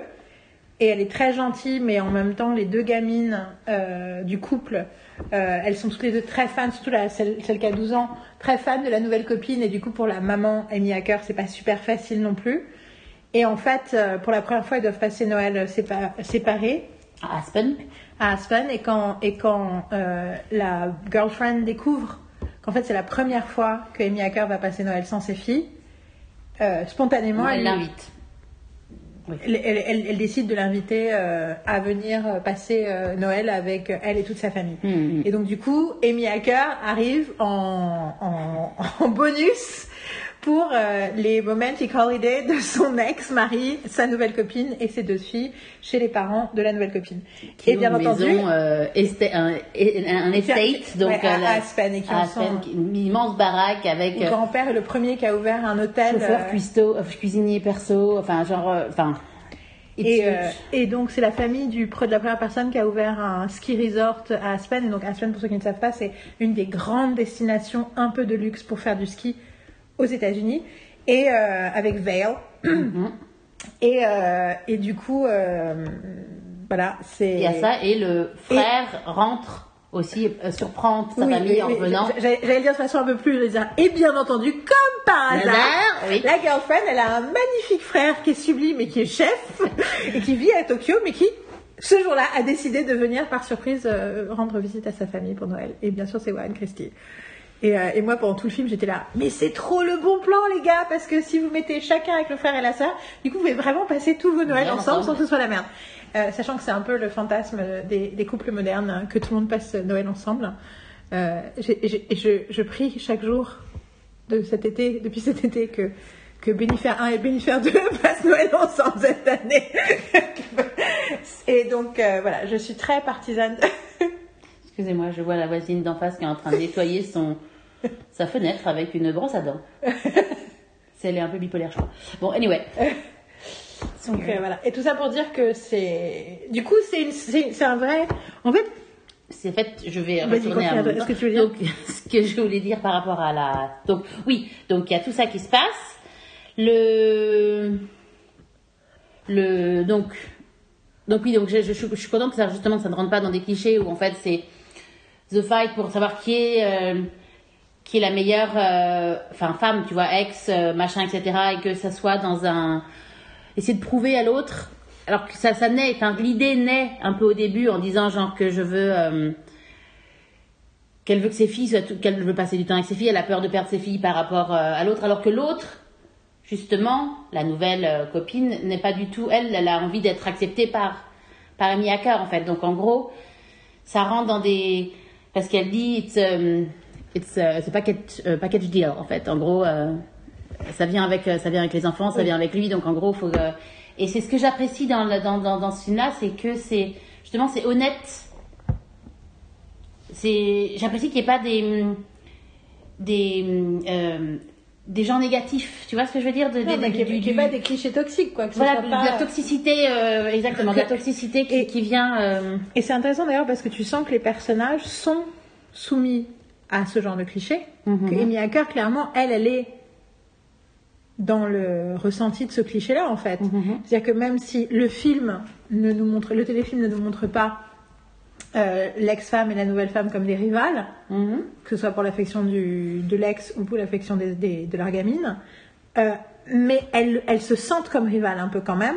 Et du coup, c'est comme si c'était un téléfilm sur le fait de dépasser les clichés toxiques euh, qui nous ont été livrés par la fiction, et pas seulement par la fiction euh, moderne, mais la fiction traditionnelle, parce que le Mhm. principe de la stepmom et le principe de, de la evil stepmom et tout ça, on est quand même sur des trucs, euh, sur des trucs tenaces. Et, et du coup, je trouve que c'est c'est presque comme ce qu'on disait tout à l'heure sur le fait qu'on a l'impression parfois que des trucs hyper négatifs, c'est des clichés de la fiction, alors que c'est en fait pas la fiction, c'est la réalité qui nous a mis ça dans la tête, alors que justement la fiction essaye depuis longtemps de... Et là, pour le coup, je pense que là aussi, je pense que c'est pas tant la fiction qui nous a montré 250, même si ça, peut, a bien sûr existé, 250 versions des rivales entre la nouvelle et l'ancienne meuf, que c'est plutôt un- une peur que les personnes ont dans la tête et que du coup, généralement, dans la plupart des cas, dans la vraie vie et dans la fiction, quand ça crée un problème, qu'il y a une nouvelle personne, euh, un nouveau mariage, un nouveau machin, c'est généralement plus à cause de la peur des gens qu'à cause de la réalité, quoi. Mhm. Je- en même temps, ça me fait penser à Jane Austen, euh, où il y a la... euh, au début de Sense and Sensibility, où il y a la femme du, du grand frère qui arrive à le convaincre en l'espace d'une scène de, dans le film, et puis dans le bouquin, c'est très rapide aussi, euh, de déshériter complètement ses sœurs parce que c'est les sœurs d'un autre mariage. donc c'est les filles du deuxième mariage, donc on les aime pas Il y a vraiment. que 500 pounds. Ouais. Ouais, ouais. Non, tout à fait. euh, donc oui. Et, euh, et le- ce que j'aime beaucoup, c'est surtout la relation entre euh, le père, et, enfin le père, et son- enfin le mec et son, son ex en fait. C'est surtout qu'ils sont amis, ils sont et la relation qu'ils ont alors qu'ils sont séparés, pas divorcés quoi. Donc en gros, euh, ils ont toujours, ils sont toujours très proches parce que euh, c'est ce qu'elle dit. Enfin, ils sont best friends, ils sont restés friends. Et je trouve ça agréable de voir des, des gens qui qui ont, Et puis elle dit, en fait, ils m'ont dit qu'il faut épouser son meilleur ont vie, ami. tu vois, qui ont une vie dit- ensemble, enfin qui Et sont elle dit, ce que ensemble. j'ai. Et euh, c'est agréable de les voir. je voulais juste finir ma. Voilà. Qui sont justement des gens qui ont vécu ensemble, qui ont été justement amoureux et qui ont eu des enfants, qui ont vécu, etc., puissent avoir encore une vie après et être décents en fait. Parce que dans tellement de. C'est trop rare. Tellement de, ouais, tellement de films et de trop rare dans la fiction, fiction. tu vois que réalité, euh, ça- tu vois que ça quoi. Enfin, je veux dire, c'est. Et j'ai vraiment l'impression que parfois les gens ont du mal à le faire dans la vraie vie. Et ça existe quoi. Oui, mais je pense que beaucoup de gens ont du mal à le faire dans la vraie vie, parce qu'il y a beaucoup de gens qui ont du mal à le faire dans la vraie vie. Et j'entends souvent, euh, j'avoue, j'entends souvent euh, des récits comme ça en France. Mhm. Je pense qu'on n'a vraiment pas beaucoup de représentation française de ça et on a du mal, tu vois, Mhm. à l'imaginer. Et c'est pour ça que je reviens à mon truc, mais je trouve que les célébrités qui parlent de leur, de la, de leur rapport sain avec leurs ex, comme Gwyneth Paltrow, qui l'a fait de façon hyper euh, proactive avec euh, Chris Martin, euh, je trouve ça hyper bénéfique, parce qu'on a besoin de ce genre de modèle. Et je pense beaucoup de gens n'avaient pas parce qu'ils ils imaginent pas que ce soit possible, tu vois. Il y a un peu l'idée, c'est pas possible d'être ami avec son ex. Et c'est pas possible, tu vois, si- s'il y avait quelqu'un d'autre. Enfin, tu vois, c'est, y a pas, tu vois, c'est, pas imaginable en fait. Et d'ailleurs, euh, Friends est, est quand même, enfin, c'est une série qui est, dirais, malgré tous les problèmes que Ross a avec euh, Suzanne et Carole, malgré tout, ils partagent vraiment leur vie. Il y a une acceptation quand même de cette, tu vois, c'est pas la guerre quoi. Il leur fait pas la guerre. Euh, et je pense que c'est hyper sain. Euh, que ce soit dans cette série-là à l'époque et c'était très moderne en fait pour l'époque. Mais oui, je suis là. Ah, Bon, après il y a aussi euh, Warren Christie est super hot dans ce film. Et du coup, toutes les 5 secondes, t'es là. Waouh Genre, il la regarde, t'es là. Ça devrait pas être autorisé de regarder quelqu'un comme ça dans ce. Puis c'est vrai qu'il y a un truc où il est tellement parfait et adorable et gentil et tout que je disais à Marine à un moment, ce serait pas crédible si c'était pas Amy Hacker. Parce que pour Amy Hacker, tu peux comprendre, elle est tellement sublime que tu peux comprendre que le mec il soit. et C'est une carpette au bout de 30 secondes, même si c'est pas. Enfin, c'est mieux écrit que ça, les Hallmark, donc il y a une raison, il y a, un- il y a une justification euh, de pourquoi il a besoin de son aide et machin et tout, qui se rapproche et qui se parle et tout, mais euh, c'est super hot. et la fin, le bisou de la fin, donc déjà c'est un vrai bisou, Parce que c'est pas genre les bisous, puis hop, ce qui n'est pas toujours le cas dans les Hallmark, c'est un Oui, vrai bisou, C'est le deuxième. et c'est une vraie, oui c'est le deuxième, et c'est une vraie conversation Mhm. Où il lui dit pas I love you and I want to marry you ou un truc comme ça alors qu'ils se connaissent depuis deux jours où il lui dit I like you, I really like you and I want to see you again. Can I see you again? Et t'es là. Spoiler alert. It's Hallmark. C'est Hallmark de- peu- Et là, Il la fais- pousse de l'escalier. Non, c'est pas un C'est. euh, Oh putain, ça me fait penser à. à- On va passer après à l'autre après. Non, non, mais ça me fait penser à. Non, mais je- on n'est pas obligé d'en parler. Ok. Euh, ça me fait penser à, à- Non, mais non, mais on a regardé mais j'ai 250 compris. Mais euh, non, non, mais ça me fait penser au fait que j'avais téléchargé un, un truc et je pensais que c'était un Hallmark et en fait c'était un Lifetime movie. Et je l'avais mis dans ma liste des Hallmark. Ah oui, le- le- et Carole l'a regardé par erreur. Enfin, elle a regardé les 5 premières secondes et elle était là. C'est l'histoire d'une nana sous l'emprise d'un mari abusif et tout. Oui, c'est qu'il m'a dit après, ça s'appelle Dead, euh, un truc avec il y a Dead dedans. Et, je- Et, moi, et, et en fait, elle me dit oui, j'ai regardé un Hallmark, j'ai pas trop aimé, c'est pas le Dead, machin. J'ai fait un Hallmark, c'est pas le Dead, déjà, c'est. Et en fait, c'était effectivement, c'était mal labellé, euh, et donc j'avais chopé le truc par erreur. Et c'est donc euh, un truc, euh, c'est, c'est le, en fait, c'est l'opposé, c'est les, les téléfilms Lifetime qui sont là pour terrifier les meufs. euh. Les trucs qui passaient sur M6 quand j'étais gamine et qui m'ont, je pense, beaucoup, beaucoup traumatisé sur le genre humain, parce que je pense que j'étais beaucoup parano. J'ai souvent dit que Buffy et Angel avaient été hyper importants pour moi parce que j'avais passé tellement de temps à regarder des téléfilms américains dans les années 80-90 qui m'ont tenu, qui m'ont convaincu que tout le monde pouvait tout d'un coup être un salaud, un machin, un truc horrible, un meurtre. que du coup, Buffy et Angel, qui sont des séries qui traitent beaucoup d'obscurité, mais où les personnages, les méchants ont une âme, même s'ils n'ont pas toujours une vraie âme, dans le sens où ils ont, ils ont aussi des crises existentielles et ils se posent des questions. Et en fait, faire le mal a un prix dans Buffy et dans Angel. un prix que certains choisissent de payer, mais quand même, ça a un prix. Et ça m'a vachement euh, réconcilié avec l'humanité en fait, parce que les téléfilms américains m'avaient rendu complètement parano. Voilà, petite digression. Et donc, ce que je voulais dire par rapport au Hallmark de 2021, c'est qu'on en a regardé, regardé un paquet. Je pense que j'ai vu tous ceux jusqu'à mai, et ceux de cet été, j'en ai vu quelques-uns. Et, euh, et c'est intéressant de voir comment la formule Hallmark euh, évolue. Donc déjà, je trouve qu'ils sont cette année encore plus intelligents. Mm, mm, mm.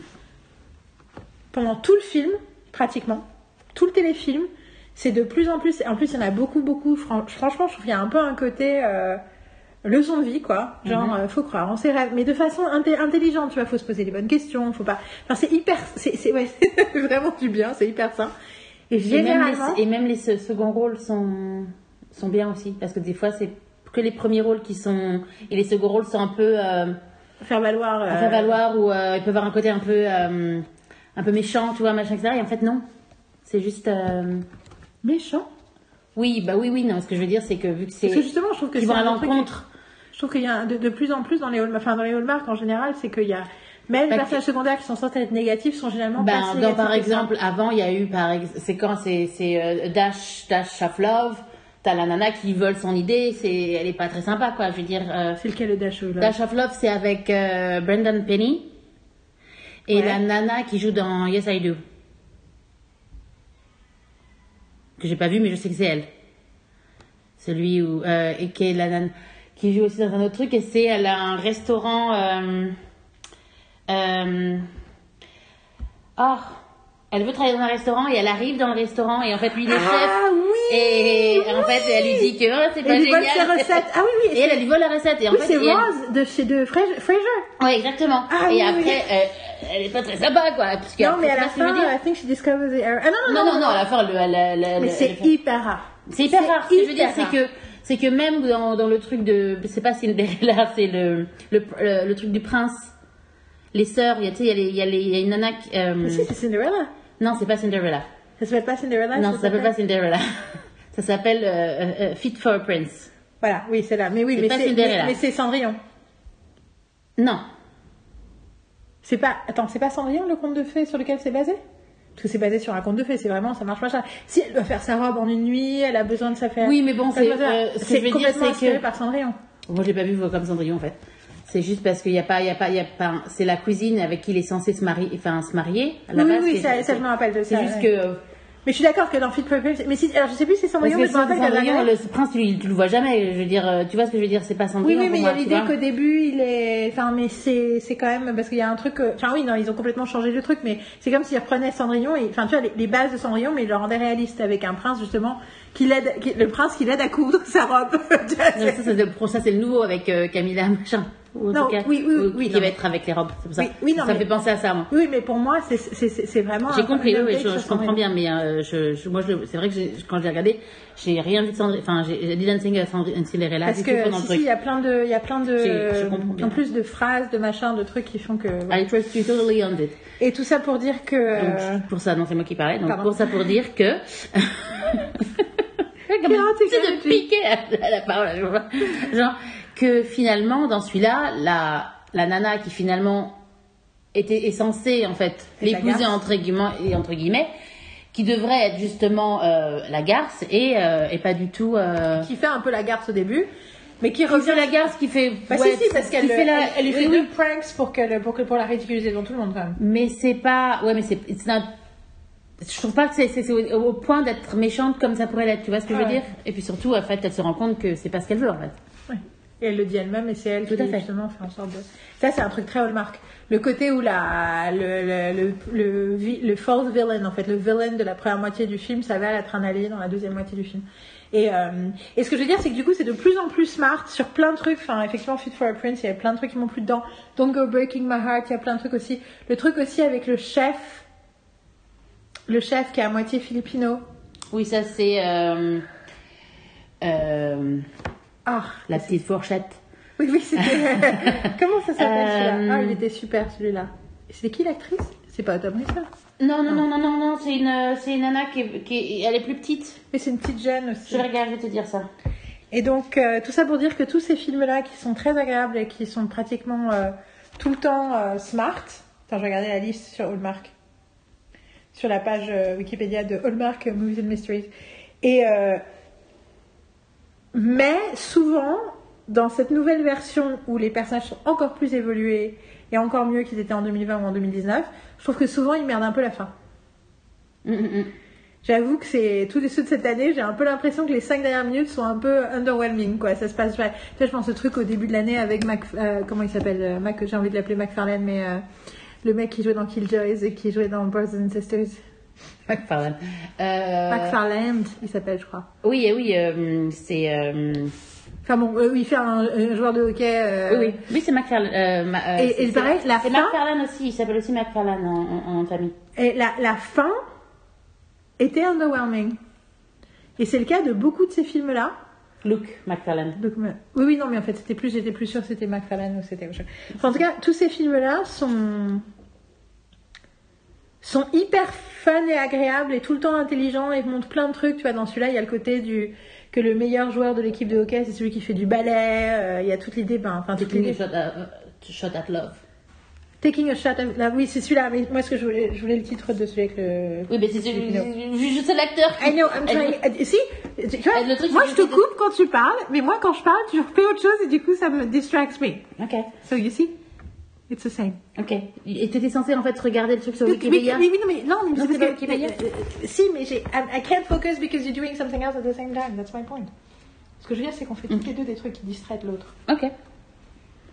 Et que. Et je trouve que du coup, c'est comme si plus. Enfin, tu vois, c'est comme si c'était pas en fin de formation les Hallmark Movies. Mhm. Tu vois qu'ils étaient en, en mutation et donc et plus ils, a- ils améliorent le milieu, moins ils gèrent la fin. Mais euh, dans la série de ceux que j'ai beaucoup aimé aussi, il y a, tout, il y a To Catch a Spy, Mhm. qui on espère va être une future série, enfin qui vont en faire d'autres. Mhm. Et, euh, et le truc que je voulais noter aussi, c'est que il y a clairement un effort sur euh, l'ethnicité, c'est que les, tous les héros ne sont pas blancs Mhm. qu'ils essaient de vraiment faire un truc. Et il y a dans la, dans la saison 2021 des films Hallmark de plus en plus de personnages homosexuels. De second rôle, mais quand même, ouverte, plus ou moins ouvertement selon le film. C'est plus ou moins dit, mais il y en a plusieurs où c'est des, où c'est des couples mariés, des hommes mariés avec euh, des hommes mariés avec d'autres hommes plutôt que. J'ai pas encore vu de couple marié lesbien dans un Hallmark? Non, non plus. Mais parce qu'il y avait, tu sais, tu avais suivi le coup du scandale avec la pub des robes de mariée? Non. donc en gros, il y avait eu un- une pub pour les robes de mariée qui était passée sur la chaîne Hallmark, où dans les couples, il y avait deux femmes. Mhm. Un des couples, c'était deux femmes.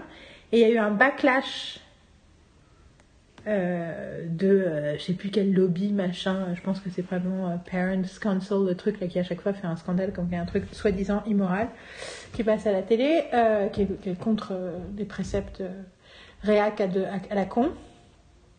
Et du coup, Hallmark a réagi immédiatement en disant on enlève la pub. Et en fait, il y a un second backlash en mode what? Notre gueule. et du coup, ils ont re-réagi en disant en fait, non, on n'enlève pas la pub, on remet la pub et on va embaucher quelqu'un euh, pré- présupposé à la diversité pour euh, plus de représentation de la communauté LGBTQ. C'était, et ça, c'était fin 2019. Et donc, du coup, ben, bingo, dans 2021, il y a plusieurs films où il y a des couples, euh, dans les personnages, il y a un couple, des couples euh, mariés euh, homosexuels. T'as vu Mix Up in the Mediterranean? Non, c'est avec l'actrice que t'aimes pas, du coup, je crois que tu Oui, l'as pas si, vu. je l'ai, un- si, si, si, je l'ai, un- un- j'ai un peu vu, mais j'ai an issue with her. Donc, euh, Mais, tu- mais du coup, tu te rappelles du prémisse je, je, je sais très bien que c'est avec les jumeaux, là. Voilà, et donc le prémisse pour Jeudi pour ceux, c'est euh, donc le mec qui joue Win dans Supergirl joue euh, deux jumeaux qui sont tous les deux cuisiniers, sauf qu'un est un cuisinier prestigieux et l'autre est un cuisinier qui a jamais fait d'études de culinaire, euh, qui est dans un truc, Un diner. Dans un diner, le diner en Alaska où ils ont grandi. Et en gros, le chef prestigieux est homosexuel et marié à son sous-chef, avec qui il a un restaurant. Et il convainc son frère de venir avec lui en Grèce, c'est en Grèce, hein, euh, au bord de la Méditerranée en tout cas, ou à Malte, je sais plus, pour venir pour une- un concours de chef, euh, pour euh, devenir une semaine, pour passer c'est du temps en machin ouais. et tout, euh, pour passer du temps ensemble, euh, tu vois, qui viennent pour la grande compétition à laquelle il participe. Et en fait, il se passe un truc et il ne peut pas participer. Euh, je sais plus ce qui lui arrive, il a mal quelque part, il s'est fait mal, euh, il a, je sais plus ce qu'il a, mais il a un problème et il peut pas participer. Et du coup, son frère se fait passer pour lui, sauf que il tombe à moitié amoureux de l'organisatrice, qui bien sûr pense que c'est un homme homosexuel marié. Donc du coup, Et insupportable. et oui, au départ, insupportable. C'est chaque, chaque fois qu'elle croise le, le frère, il est infect. Et chaque fois qu'elle croise l'hétéro, il est super gentil. Et au début, elle dit, il est hyper bizarre, ce mec. Et après, du coup, elle dit, non, mais il flirte, mais c'est pas du vrai flirt, parce qu'il est homosexuel et qu'il est marié. Alors que, bien sûr, euh, il est très intéressé par elle. C'est un peu euh, Three to Tango avec Mhm. Matthew Perry, mais en version moderne. Et j'avais trouvé ça, du coup, j'ai dit, c'est pas juste un accessoire, le fait qu'il soit homosexuel. Tu vois, il l'utilise vraiment pour la narration, quoi. Mhm. Et, euh, et je trouve ça effectivement très intéressant que le, le personnage homosexuel n'est pas spécialement genre gay best friend, ah I love you, you're so cute, tu vois. Non, Mhm. c'est plus l'autre Mhm. qui le fait mieux alors qu'il est hétéro. J'avais trouvé ça super agréable à regarder, même si effectivement la nana est insupportable. Enfin, insupportable. Moi, je la trouve pas insupportable, mais elle est dans d'autres rôles, elle est, elle est, elle est stressante. C'est celle qui jouait Ariana. C'est pas la plus. C'est pas la C'est plus. c'est- bah, c'est celle qui joue Adriana dans Beverly Hills. Oui, oui, c'est euh, ça. C'est ouais, juste il y a un truc qui m'énerve chez elle. J'ai- Mais c'est pas la pire. Ah Non, c'est pas euh, Erin euh, Krakow. J'ai envie d'appeler Erin Krakow, mais je sais pas ça. si Si, c'est ça. C'est exactement ça. C'était encore dans l'épisode de NCS LA. J'ai genre, ouais. Bon, du coup, ça fait une heure et demie, trois quarts d'heure qu'on parle. Du coup, je ne pense pas qu'on va avoir le temps de donner euh, l'espace qu'on a besoin de donner aux deux autres trucs qu'on voulait mentionner. Donc, on va mentionner rapidement. Marine, tu en es à quelle saison de NCS Los Angeles J'en suis à la saison 7. Donc, pour ceux qui écoutent le podcast depuis longtemps, Épisode 14, je crois, un truc comme ça. Euh, vous savez que je parle très régulièrement d'NCS, c'est un peu mon sujet récurrent. Et euh, je- j'en parlais toujours avec un peu de dérision en mode Oui, euh, je peux pas m'empêcher de parler d'NCS, même si c'est ridicule, machin, de parler d'NCS. Mais vous savez très bien que j'aimais euh, et que je regardais tous les NCIS. Et en fait, pour mon plus grand bonheur, il y a quelques mois, Marine est tombée dans la marmite la NCS. marmite NCIS. Et elle a donc vu 18 saisons de NCIS et elle, est la 7 saison de NCIS LA. Et tout d'un coup, je me suis mais tellement sentie validée dans mes choix et comprise. Et j'étais là, ok, je n'étais pas folle. Si Marine a pu en regarder autant, aussi rapidement et apprécier tellement de choses sur ces deux séries, c'est que je ne suis pas folle. Bon, vous me direz, c'est la série la plus regardée dans le monde. J'aurais pu considérer que la vie du reste de la planète était important, mais non, ça ne me suffisait pas. J'avais toujours quand même cette espèce de stigma que je me posais sur ah mais c'est trop euh, ils sont trop parfois il y a un petit côté un peu kitschouille dans le machin euh, c'est un peu euh, c'est un peu trop basique c'est un peu trop machin et tout et en fait bah non j'étais pas folle vu que ça plaît à Marine aussi Tout à fait. donc je suis trop trop trop contente et du coup elle m'a dépassée elle a une saison d'avance sur moi sur NCIS et euh, moi je me suis euh, du coup aussi remis et j'ai donc j'avais jamais vu les deux premières de NCIS et les deux premières de NCIS LA et là donc j'ai revu euh, j'ai repris NCIS et je regarde NCIS Los Angeles en parallèle et je suis à la, au début de la saison 9 de NCIS et au début de la saison 3 de NCIS LA. Oui, Et bien dépassé, trop, là. Trop, trop bien. Et je suis hyper, hyper contente. Et pendant ce temps-là, j'ai regardé un truc dont Marine m'a beaucoup parlé. Enfin, Est-ce que tu voulais dire quelque chose sur NCIS, NCIS LA On pourra en reparler. Non, non, non, non, non, c'était clair. Je veux dire, à mon avis, ça, enfin, j'ai pas besoin de rajouter le fait que j'aime si j'en suis déjà la saison 7. Et, Oui. je, et je me fais des, des fois, je, si j'ai une overdose parce que, ben, je regarde 10 épisodes dans la journée parce que, bon, je n'ai pas de travail en ce moment, soyons précises. Euh, et euh, donc, je vais faire, je vais faire une pause en regardant du Hallmark, tu vois, en regardant Star Trek justement. Voilà. Donc, euh, non, non, c'est c'est super. Et donc, tu as, t'es mis à regarder quoi?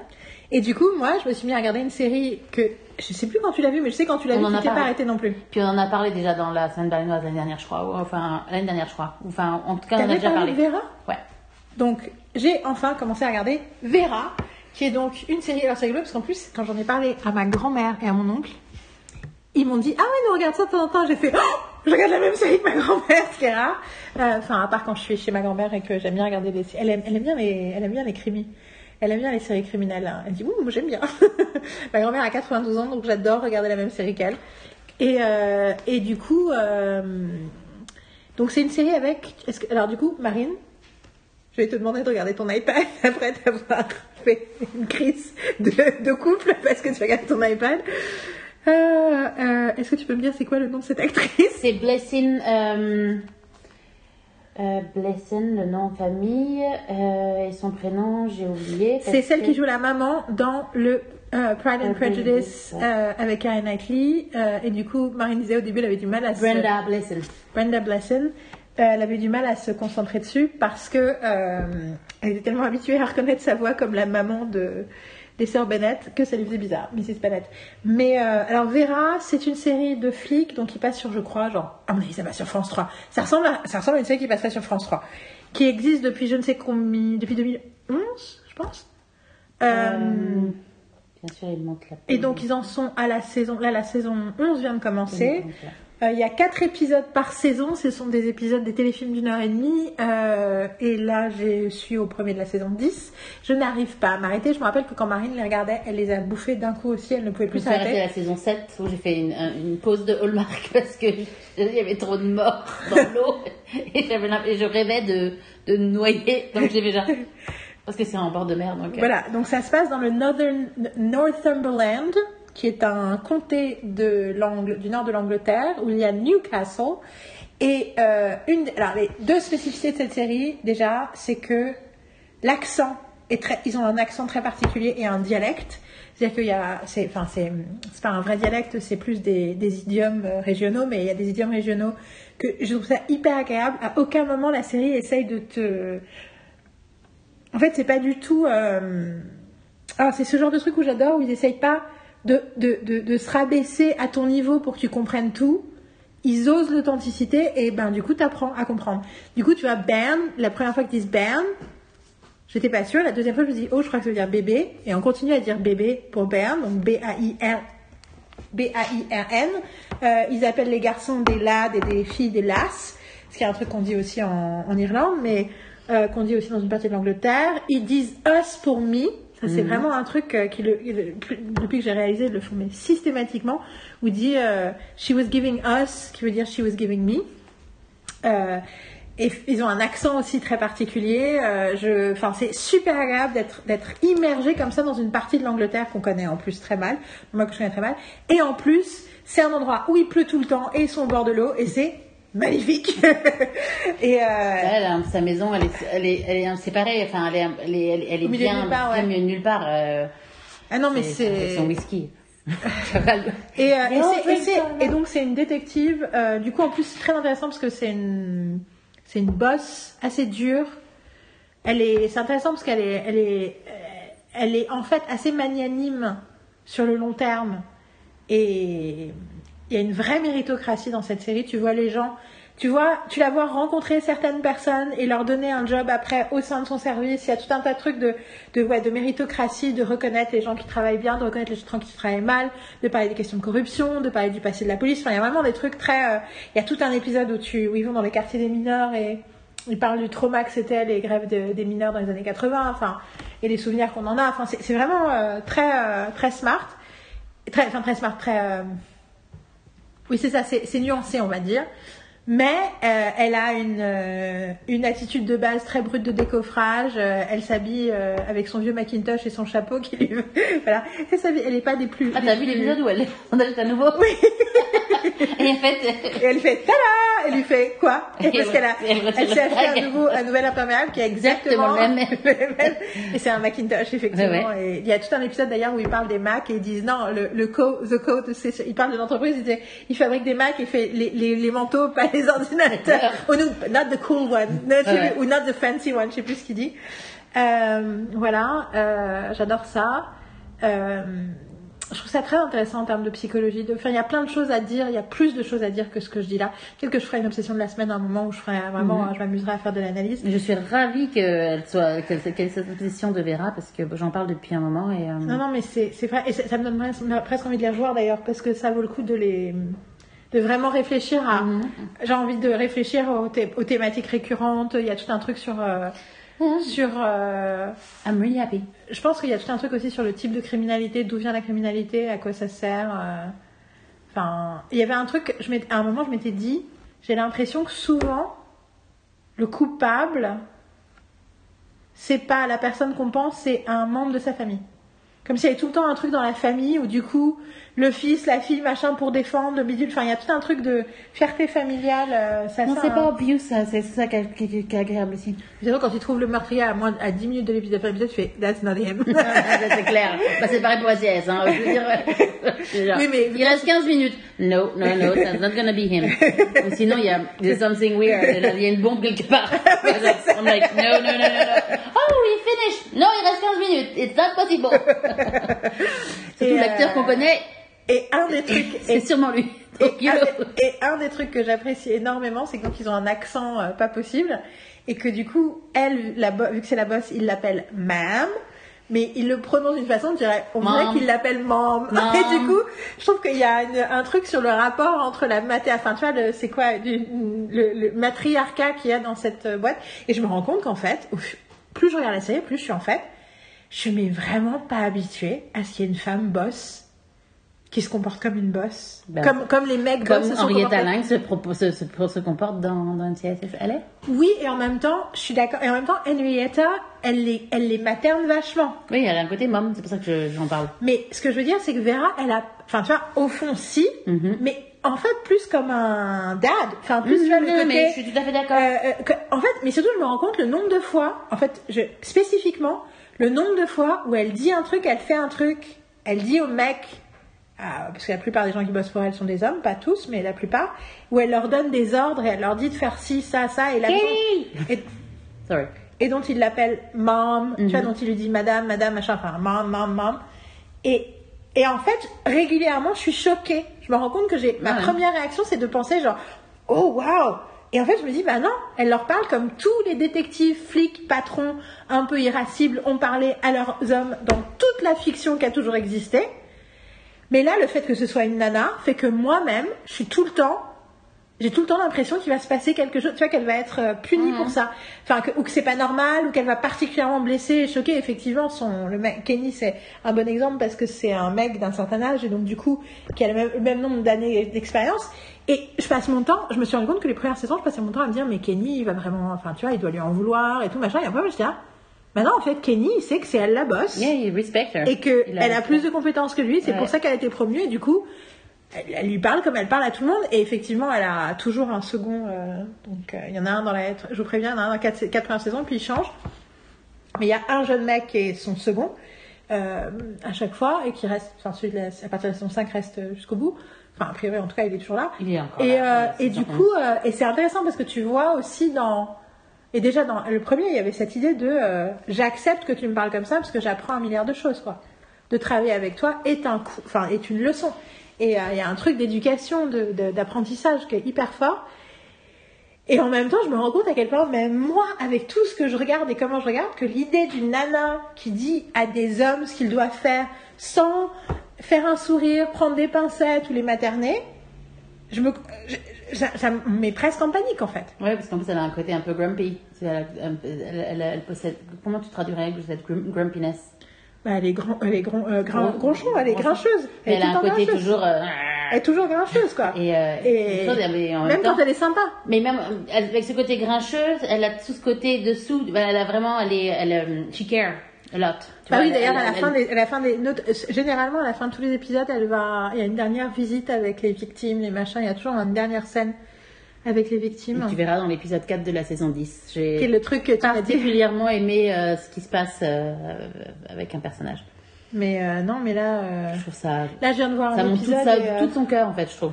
Là, je viens de voir un épisode où, pour le coup, le, le, le truc. En fait, ce qu'elle fait aussi, c'est que sa façon de montrer that she cares, c'est aussi d'exprimer, euh, de dire la vérité. Mhm. De dire, là, il y avait un gamin qui dit non, mais je l'ai fait pour protéger mon père et tout, machin. Et elle lui dit, ben, en fait, euh, ton père, il avait une vie difficile, mais son espoir, c'était toi. Donc, en fait, tu lui as fait plus de mal que qui que ce soit d'autre Mhm. en, en essayant de le protéger. Mhm, Parce que du coup, t'as as commis un crime et du coup, ben, tout l'espoir qu'il avait pour ta vie, ben, c'est mort. Et du coup, je trouve ça, c'est presque, enfin, c'est dur et en même temps, c'est vrai. Mhm. Et euh, c'est, enfin voilà. Donc Vera, c'est vraiment extrêmement bien. Et surtout, je trouve ça intéressant le côté addictif, le côté j'ai pas envie de m'arrêter. Et j'étais un peu euh, déprimée euh, à la fin de la saison 9 parce que donc on a les, on a des versions, on entend la pub de la télé à l'époque euh, qui euh, And now, oui, avec les Anglais, où c'est toujours euh, la façon de s'y présenter de truc. c'est c'est génial parce que le packaging est, est souvent euh, lié vraiment à l'épisode. C'est-à-dire qu'ils font un commentaire par rapport à ce qu'il y avait dans l'épisode. Tu vas dire ce que je voulais dire, mais vas-y. Et, euh, et du coup, ils disent euh, Now that we say f- goodbye to Vera for a little bit, heureusement, nous allons retrouver la nouvelle saison de Endeavour. Et là, je me dis oh, J'ai toujours pas regardé Endeavour, le truc que Marine adore, donc je vais pouvoir regarder tout Endeavour. C'est ce que je disais, je suis très contente que tu, que tu aimes Vera parce que pour moi en plus c'est une ouverture, à, euh, ouverture où tu tu t'es vraiment plongée dans, dans tout mon amour de, de des thrillers, euh, des policiers euh, anglais en fait. Mais j'ai toujours aimé. oui oui je sais mais je veux dire I watch, j'en regarde quand même deux- beaucoup plus que toi quoi. Je veux dire j'en euh, plein plein plein et en fait le fait que tu regardes tu vas tu vas d'avoir envie de regarder Endeavour parce qu'Endeavour et Vera sont quand même les deux gros avec beaucoup de ben il y a plus de Non, mais tu saisons sais, j'ai quand même vu, euh, je sais pas, cette saison de Midsummer euh, Murders. euh, Tout à fait. et, du- enfin, et puis voilà, au départ, je suis sur le point de me faire tatouer Agatha.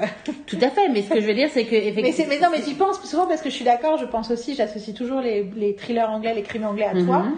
Et en réalité, j'étais en train de me dire, oui, en fait, en même temps, Yael, tu, tu, tu passes ta, ta vie à, à, à prier à l'hôtel d'Agatha Christie, donc on peut pas dire que, que l'idée du, des, des trucs criminels anglais, ce soit vraiment très loin de toi.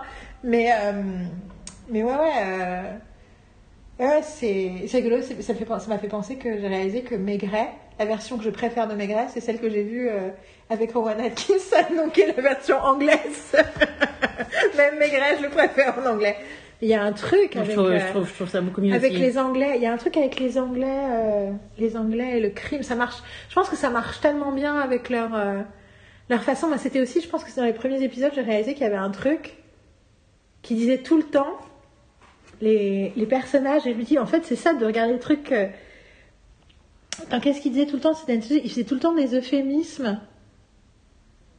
Euh, putain, c'était quoi C'est ah, je sais plus ce que c'était, mais je me rappelle que j'ai raconté ça à Carole. Le fait qu'ils répétaient tout le temps une phrase, les différentes personnes, et à chaque fois c'était, et tu disais, putain, mais en fait, ils sont même pas capables d'exprimer les émotions les plus claires, ils sont tout le temps dans le déni, dans le, dans le retrait, dans le, et en fait, ça rend une histoire, un mystère encore plus passionnant. Parce que du coup, c'est le mystère humain. Les gens qui Mhm. veulent pas dire ce qu'ils pensent, ce qu'ils ressentent, ce qui sont tout le temps derrière des, des, des tonnes de couches de, de self-deception. C'est tellement plus intéressant que l'idée que c'est pas tant qu'ils se, qu'ils mentent aux autres, c'est qu'ils se mentent à eux-mêmes, quoi. Et d'ailleurs, juste pour ça, j'ai commencé, moi, une série, une nouvelle série british. J'ai juste vu la première saison, mais ça va peut-être t'emmener aussi à la voir plus tard, qui s'appelle Shetland. Et c'est bien. Et c'est très bien, j'ai vu. La première saison, il n'y a que deux épisodes, donc c'était assez, euh, assez rapide, surtout ces épisodes de 50 minutes, donc c'est pas non plus une heure et demie. Si mes souvenirs sont exacts. Mais j'ai vu les, les deux et euh, je trouve ça très bien. Je- C'est bien joué, euh, j'aime les acteurs et c'est c'est beautiful, quoi. Et, Voilà. ça, et ça date de quand? Ça date de. Enfin, je veux dire, il y a plus qu'une 2000 saison, ou Oui, il y, a, oui, il y a cinq saisons qui sont sorties. Euh, je crois, en plus je l'ai écrit, vraiment, c'est ça, c'est- c'est 2013, il y a cinq saisons et il y a 6 et 7 qui est, qui est prévu aussi. Et la 6 va, part- va sortir là, euh, je crois, fin de l'année ou euh, au début de l'année prochaine, quoi. Euh, Et les autres saisons, il y a, il y a 6 épisodes, c'est juste que, c'était la première saison, t'avais que deux épisodes, quoi.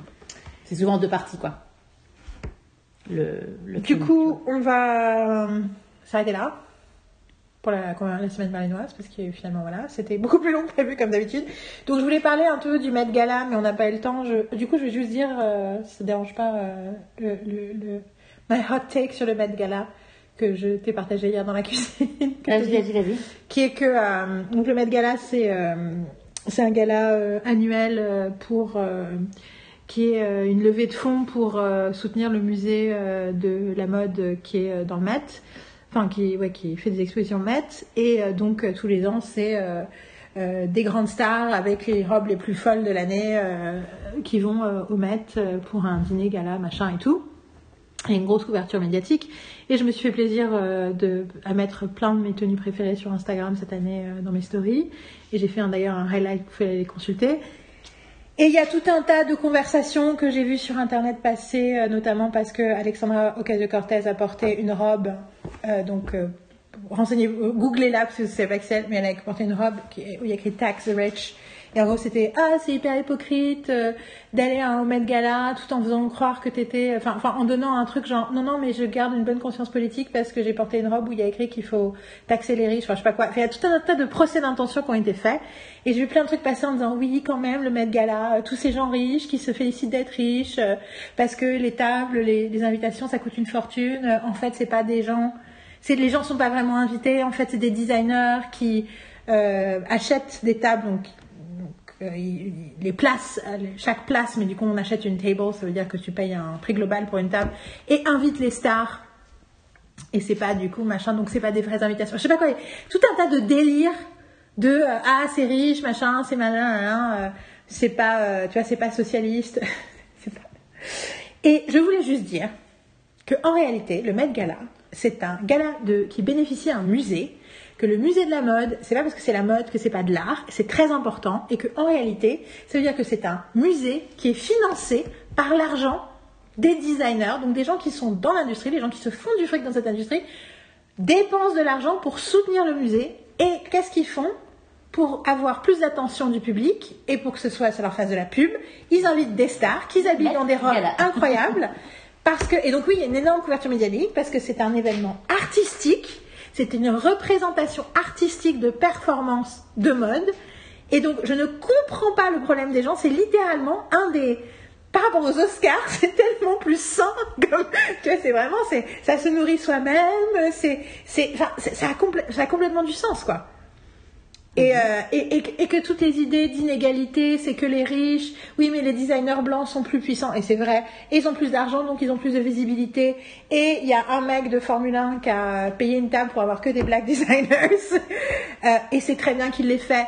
Mais ce sont pas des trucs qui sont liés au Met ou à le truc, c'est les inégalités raciales, sociales et misogynes sont partout dans la société, donc elles sont aussi dans le Met Gala ça veut pas dire que c'est le problème. Le problème, c'est pas le Met Gala. Et que oui, de la part de Alexandra Ocasio-Cortez, l'idée de, c'est Cortez, hein, qu'elle s'appelle. l'idée de vouloir aller au Met Gala, mais d'assumer sa position et de dire tax the rich, parce que effectivement, la base de l'inégalité, le problème, c'est pas qu'il y ait des gens riches, c'est que les gens riches ne contribuent pas à la société alors qu'ils ont autant de, ils ont des, incroyablement un, un nombre incroyable de privilèges parce qu'ils sont riches. Parce que quand ils sont riches, ils sont pas juste l'argent, mais ils ont accès à plein de choses sans même dépenser de l'argent. C'est ça qui est fou quand on est riche. Et que du coup, parce qu'ils ont énormément de privilèges et d'accès, ça paraît logique qu'ils contribuent beaucoup plus au bien du reste de la société, vu qu'ils bénéficient tellement plus de la société que les gens qui sont moins riches. Donc, tax the rich. Donc ça a complètement du sens. Donc, et j'ai lu un truc d'une nana euh, qui a écrit un bouquin sur la pop culture euh, cette année que tout le monde m'a dit ah ça devrait t'intéresser et ça a l'air cool parce que c'est une nana activiste noire qui parle de pop culture machin et tout. Et elle a écrit tout un truc sur Insta, sur ses stories, en mode oui, je suis un peu embêtée quand même parce qu'Alexandra Ocasio-Cortez, enfin, d'un côté, euh, on dirait qu'elle s'est pas autorisée à surkiffer le fait d'avoir envie de mettre gala. Du coup, elle s'est sentie obligée de mettre une robe alors qu'elle a juste dû kiffer. Et du coup, t'as envie, juste envie de dire, bah en fait, toi aussi, tu ne t'autorises pas à surkiffer le fait qu'elle ait mis cette robe. En fait, c'est un peu ce truc de se faire des nœuds dans la tête au lieu de juste prendre les choses comme elles sont quoi. Et l'idée c'est pas de pas avoir de recul, mais il y a une différence entre chercher des problèmes partout et euh, et regarder et, et prendre les trucs pour argent comptant et pas réfléchir. Donc voilà, je voulais dire, euh, c'était my rant sur le Met Gala. Vas-y. moi, j'ai 5 minutes pour parler de ma bouffe. Ah oui, Rapidement. absolument. Parce qu'on l'a dit au début, donc ça fait un peu bête. Juste, je suis allée au, au, au rest- donc lundi, je suis allée manger euh, avec une amie Audrey euh, au Café Mougrabi, qui est un euh, restaurant, enfin café-restaurant israélien. C'est simplement le meilleur houmous de Berlin. C'était délicieux. Et le lendemain, ça se passait à Kreuzberg, à côté du Görlitzer Park. Voilà, c'est le truc, un des trucs les plus connus à Berlin par les, euh, les gens qui sortent, du moins dans les cafés-restaurants. Et le mardi, je suis allée euh, au restaurant où bosse une amie, Cody, qui s'appelle Kitten Deli, qui est dans à Neukölln, dans la Friedelstrasse, et en gros, qui font aussi du mousse. Donc c'est aussi un restaurant euh, israélien. Donc en fait, je faisais, je me suis dit, oh tiens, on va comparer les deux. Et finalement, il y a une carte vachement plus grande au Kitten Deli. C'est absolument délicieux. J'ai mangé un shakshusa, un shakshusa là, qui est euh, euh, normalement t'en as des rouges et t'en as des verts parce qu'il y en a aux tomates machin. Là, c'était que rouge, mais je rêve d'y retourner pour essayer aussi le vert ou les deux ensemble. C'était une tuerie. Le houmous, c'était, j'ai trouvé très bon, mais moins bon justement le café Mograbi. Euh, ils font des pommes de terre. Enfin, c'est absolument à tomber. Le pain est délicieux, ils font tous leur, leur pain, etc. Donc faut, ils font des breakfasts le week-end, ça a l'air absolument génial. Donc à retourner, c'est vraiment une adresse qui vous il faut aller. Si vous venez à Berlin, vous pouvez essayer. Voilà. Donc je suis très contente de- d'y être allée. Il faut absolument que j'amène Yael euh, manger euh, essentiellement au Kitten Deli parce qu'il y a plus de choix, etc. Mais on, est, on ira manger du houmous. Ou je me suis dit, avec mon vélo, je vais passer puis j'achèterai du houmous à emporter et je ramènerai du houmous de Café Mugrabi. Ça peut être aussi une bonne idée. Hein, et. Et voilà. Et l'autre un aparté par rapport à ça, c'est que on commande très souvent sur Volt d'habitude. Malheureusement maintenant, c'est que sur Lieferando chez Ce dans un des trucs resto. qui n'existent pas en France. ça, C'est des trucs de. C'est le Deliveroo euh, allemand. Deliveroo ou le Foodora, c'est Foodora en France encore, je crois. Non, ça marche, ça n'existe vraiment plus plus. Ok.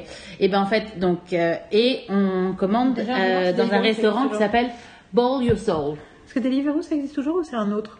Enfin, le truc où on commande à manger. Oui, oui, bah, les, les- les livreurs, les livreurs, quoi. Donc, en gros, les, euh, donc, Ball qui est dans Anneköln, et, euh, et on commande ça très souvent, et c'est, C'est un peu comme des Pokéballs.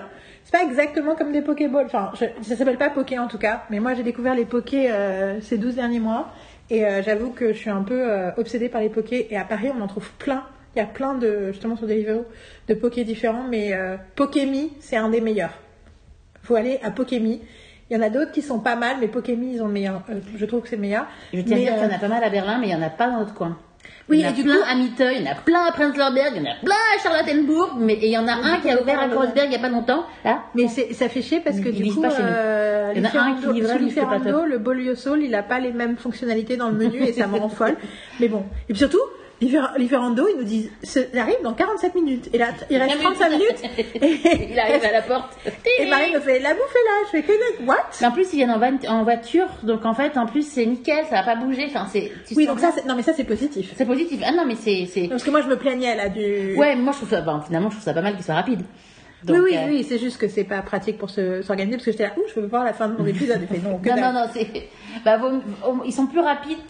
C'est vaut mieux être plus rapide que, que, que, que être en retard. Parce que s'il y en a de temps en temps, c'est genre, ah, ils sont déjà être là. Non, oh, ils ont 30 minutes de retard. Putain. Bon, on attend. Ou la fois où pour l'anniversaire de Carole, ils ont oublié son repas. Ça, c'était Volt. Ça, c'était- Non, non, mais je sais, je Oui. parlais pas de... Là, je Non, mais je suis en train de réfléchir. Oui, ils avaient oublié juste son plat, elle. Et, et- et moi, je dis, ok, tu peux avoir la Et moitié pas du les mien. boissons. Et les boissons. Et les boissons. Les boissons, quand même. Et du coup, et j'avais dit, tu peux avoir la moitié du mien. Et après, j'étais là, pourquoi je t'ai dit ça, Yael, tu as envie de manger. Et donc finalement, non seulement finalement, elle a pas mangé la moitié du mien, elle a mangé autre chose. Et en plus, Thibaut n'a mangé que la moitié du sien, donc j'ai pu bouffer la deuxième moitié le lendemain. C'était trop bien. Et il y avait le dessert. j'étais, Ah, oui, tout à fait. Non, non, non, c'est. Voilà. Oui, d'ailleurs, ça fait penser que le... on vous fera- on, mettra des photos euh, la prochaine fois des, des bowls. Euh, écoute, on a fait tout ce qu'on voulait faire. Je voulais juste faire une, euh, euh, un, teas- un teasing. euh, j'ai longuement parlé de mes playlists et de mon amour des playlists. Et donc, je voulais vous dire que je suis en train de finaliser une summer playlist.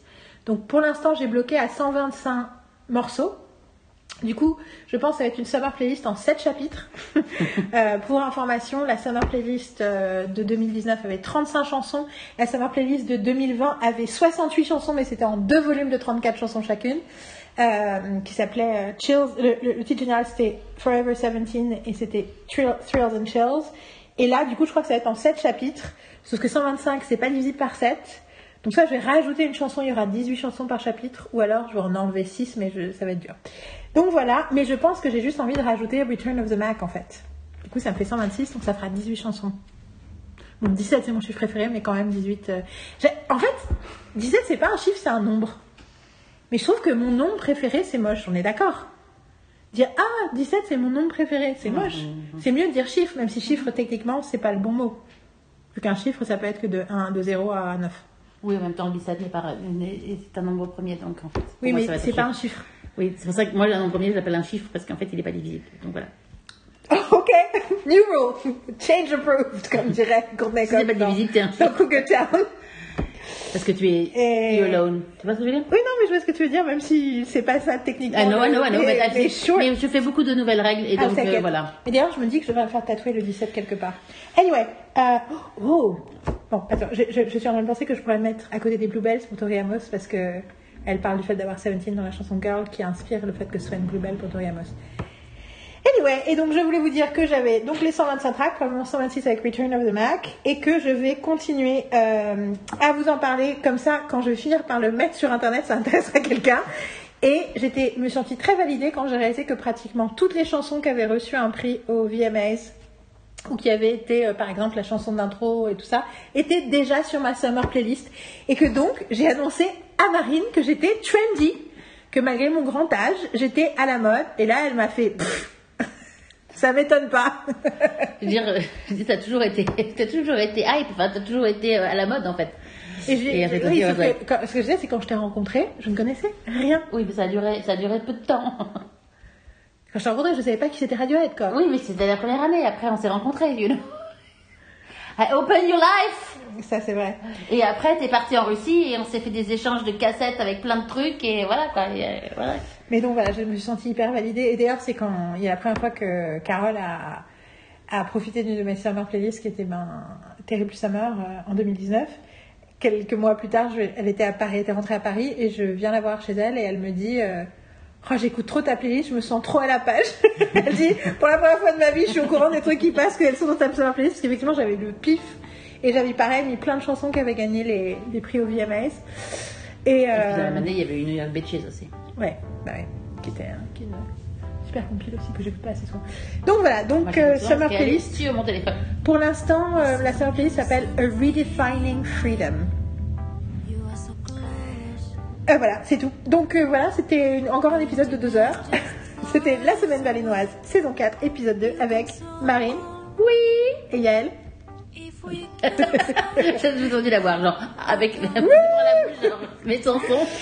Euh, je vais mettre un bloopers à la fin, donc écoutez-le. Et sinon, euh, au prochain épisode qui probablement va arriver bientôt. Ah oui, je- bien sûr, vous avez remarqué, je n'ai pas monté ce, pod- ce podcast. Parce que si je commençais à m'écouter dans ma chaotic energy, je me sentirais tellement, tellement ashamed de parler dans tous les sens et de, de passer la moitié du temps à me chamailler avec Marine euh, en public que je n'aurai jamais le courage de le mettre en ligne. Et donc, euh, je vais aller au-delà. Je ne vais pas monter et je vais le mettre en ligne comme ça. euh, parce que vaut mieux le mettre en ligne comme ça que de pas le mettre en ligne du tout. Right? Right. Ok. Et dans le prochain épisode, on parlera sûrement des résultats des Emmy. Ah, mais oui, c'est ce soir. Yes. Non, on ne le regardera pas. Enfin, moi, je le regarderai pas. Ouais, mais il y a tellement de Ted Lasso que ça donne envie. Oui, mais on peut, je veux dire, je le regarderai pas avec toi. On va, je veux dire, on va Oui, pas on le regarder ensemble. On va peut-être le regarder, mais ce que je veux dire, c'est que ça dépend des résultats. Si on, si on est déçu, on va faire genre, fuck off, c'est Euh, Aussi. ok. Ok. Ben, à bientôt. Et bonne pop d'ici là. walk around, we feel your soul. And we just breathe the atmosphere of the tango.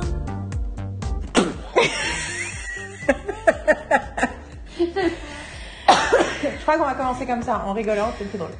Cette semaine, Cette semaine, euh, donc, euh, Carole nous a lâchement abandonné, c'est pour ça qu'on fait le podcast toute seule. Ai peu, Carole, sur le bus. We love you, Carole. Donc, je... avertissement, ça fait une dizaine de jours que je suis pas exactement dans mon état normal, je sais pas exactement ce qui se passe. Je confirme. J'ai décidé que du coup, euh, c'est parce que j'étais possédée par euh, l'alter ego de mon. Non, mais parce que c'est tout le truc. Bon, Ok, ça n'a attends. T'étais possédée par ton alter ego de quoi non, mais si, si mon super héros c'est Captain Witch, Chaotic Energy c'est l'alter ego et donc l'alter ego de mon super héros me possède.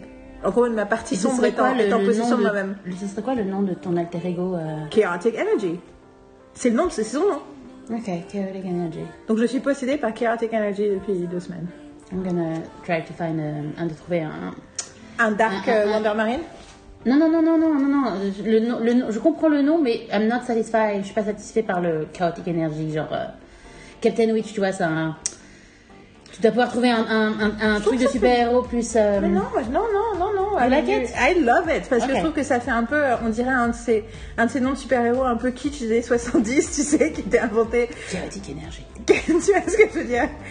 He's Non. chaotic energy. je, je voulais pas trouver un de négatif. I'm like, well, see. Le jour où je serai dans cet état. J'étais en train de me dire, euh, c'est beaucoup trop euh, inside baseball, personne va comprendre cette partie du podcast, on ne peut pas commencer comme ça. En réalité, c'est ce que font tous les autres podcasts, d'ailleurs, c'est pour ça. En même temps, j'adore pas quand ils font ça dans les autres podcasts, mais si on le fait pas trop longtemps. Tu veux dire, on va commencer donc. Oui, c'est ça. Je sais pas. Non, mais tu vois, est-ce qu'on a déjà perdu la vibe du podcast en ayant cette conversation en, en- en entrée de jeu? Bon, donc, c'était pour vous prévenir. En même temps, it's chaotic, because I'm chaotic energy. Je crois que c'est la thématique de septembre. Donc, euh, pour des raisons multiples et variées, j'ai l'impression d'avoir le cerveau vaguement dévissé. Pas complètement en place. Et donc, euh, de ne pas être complètement en de mes, en contrôle de mes sautes d'humeur. Cependant, nous avons quand même réussi à faire des trucs pop culturels de ouf. J'ai beaucoup bossé aussi cette semaine, je tiens à le préciser, j'ai pas fait que des trucs pop culturels. Euh, Peut-être que c'est ça aussi, il y a trop de choses dans ma tête. Euh, et le premier truc qu'on a fait, c'est que tu m'as montré. Non, I'm, I'm sorry, I can't, I can't focus. I'm like. I can see that.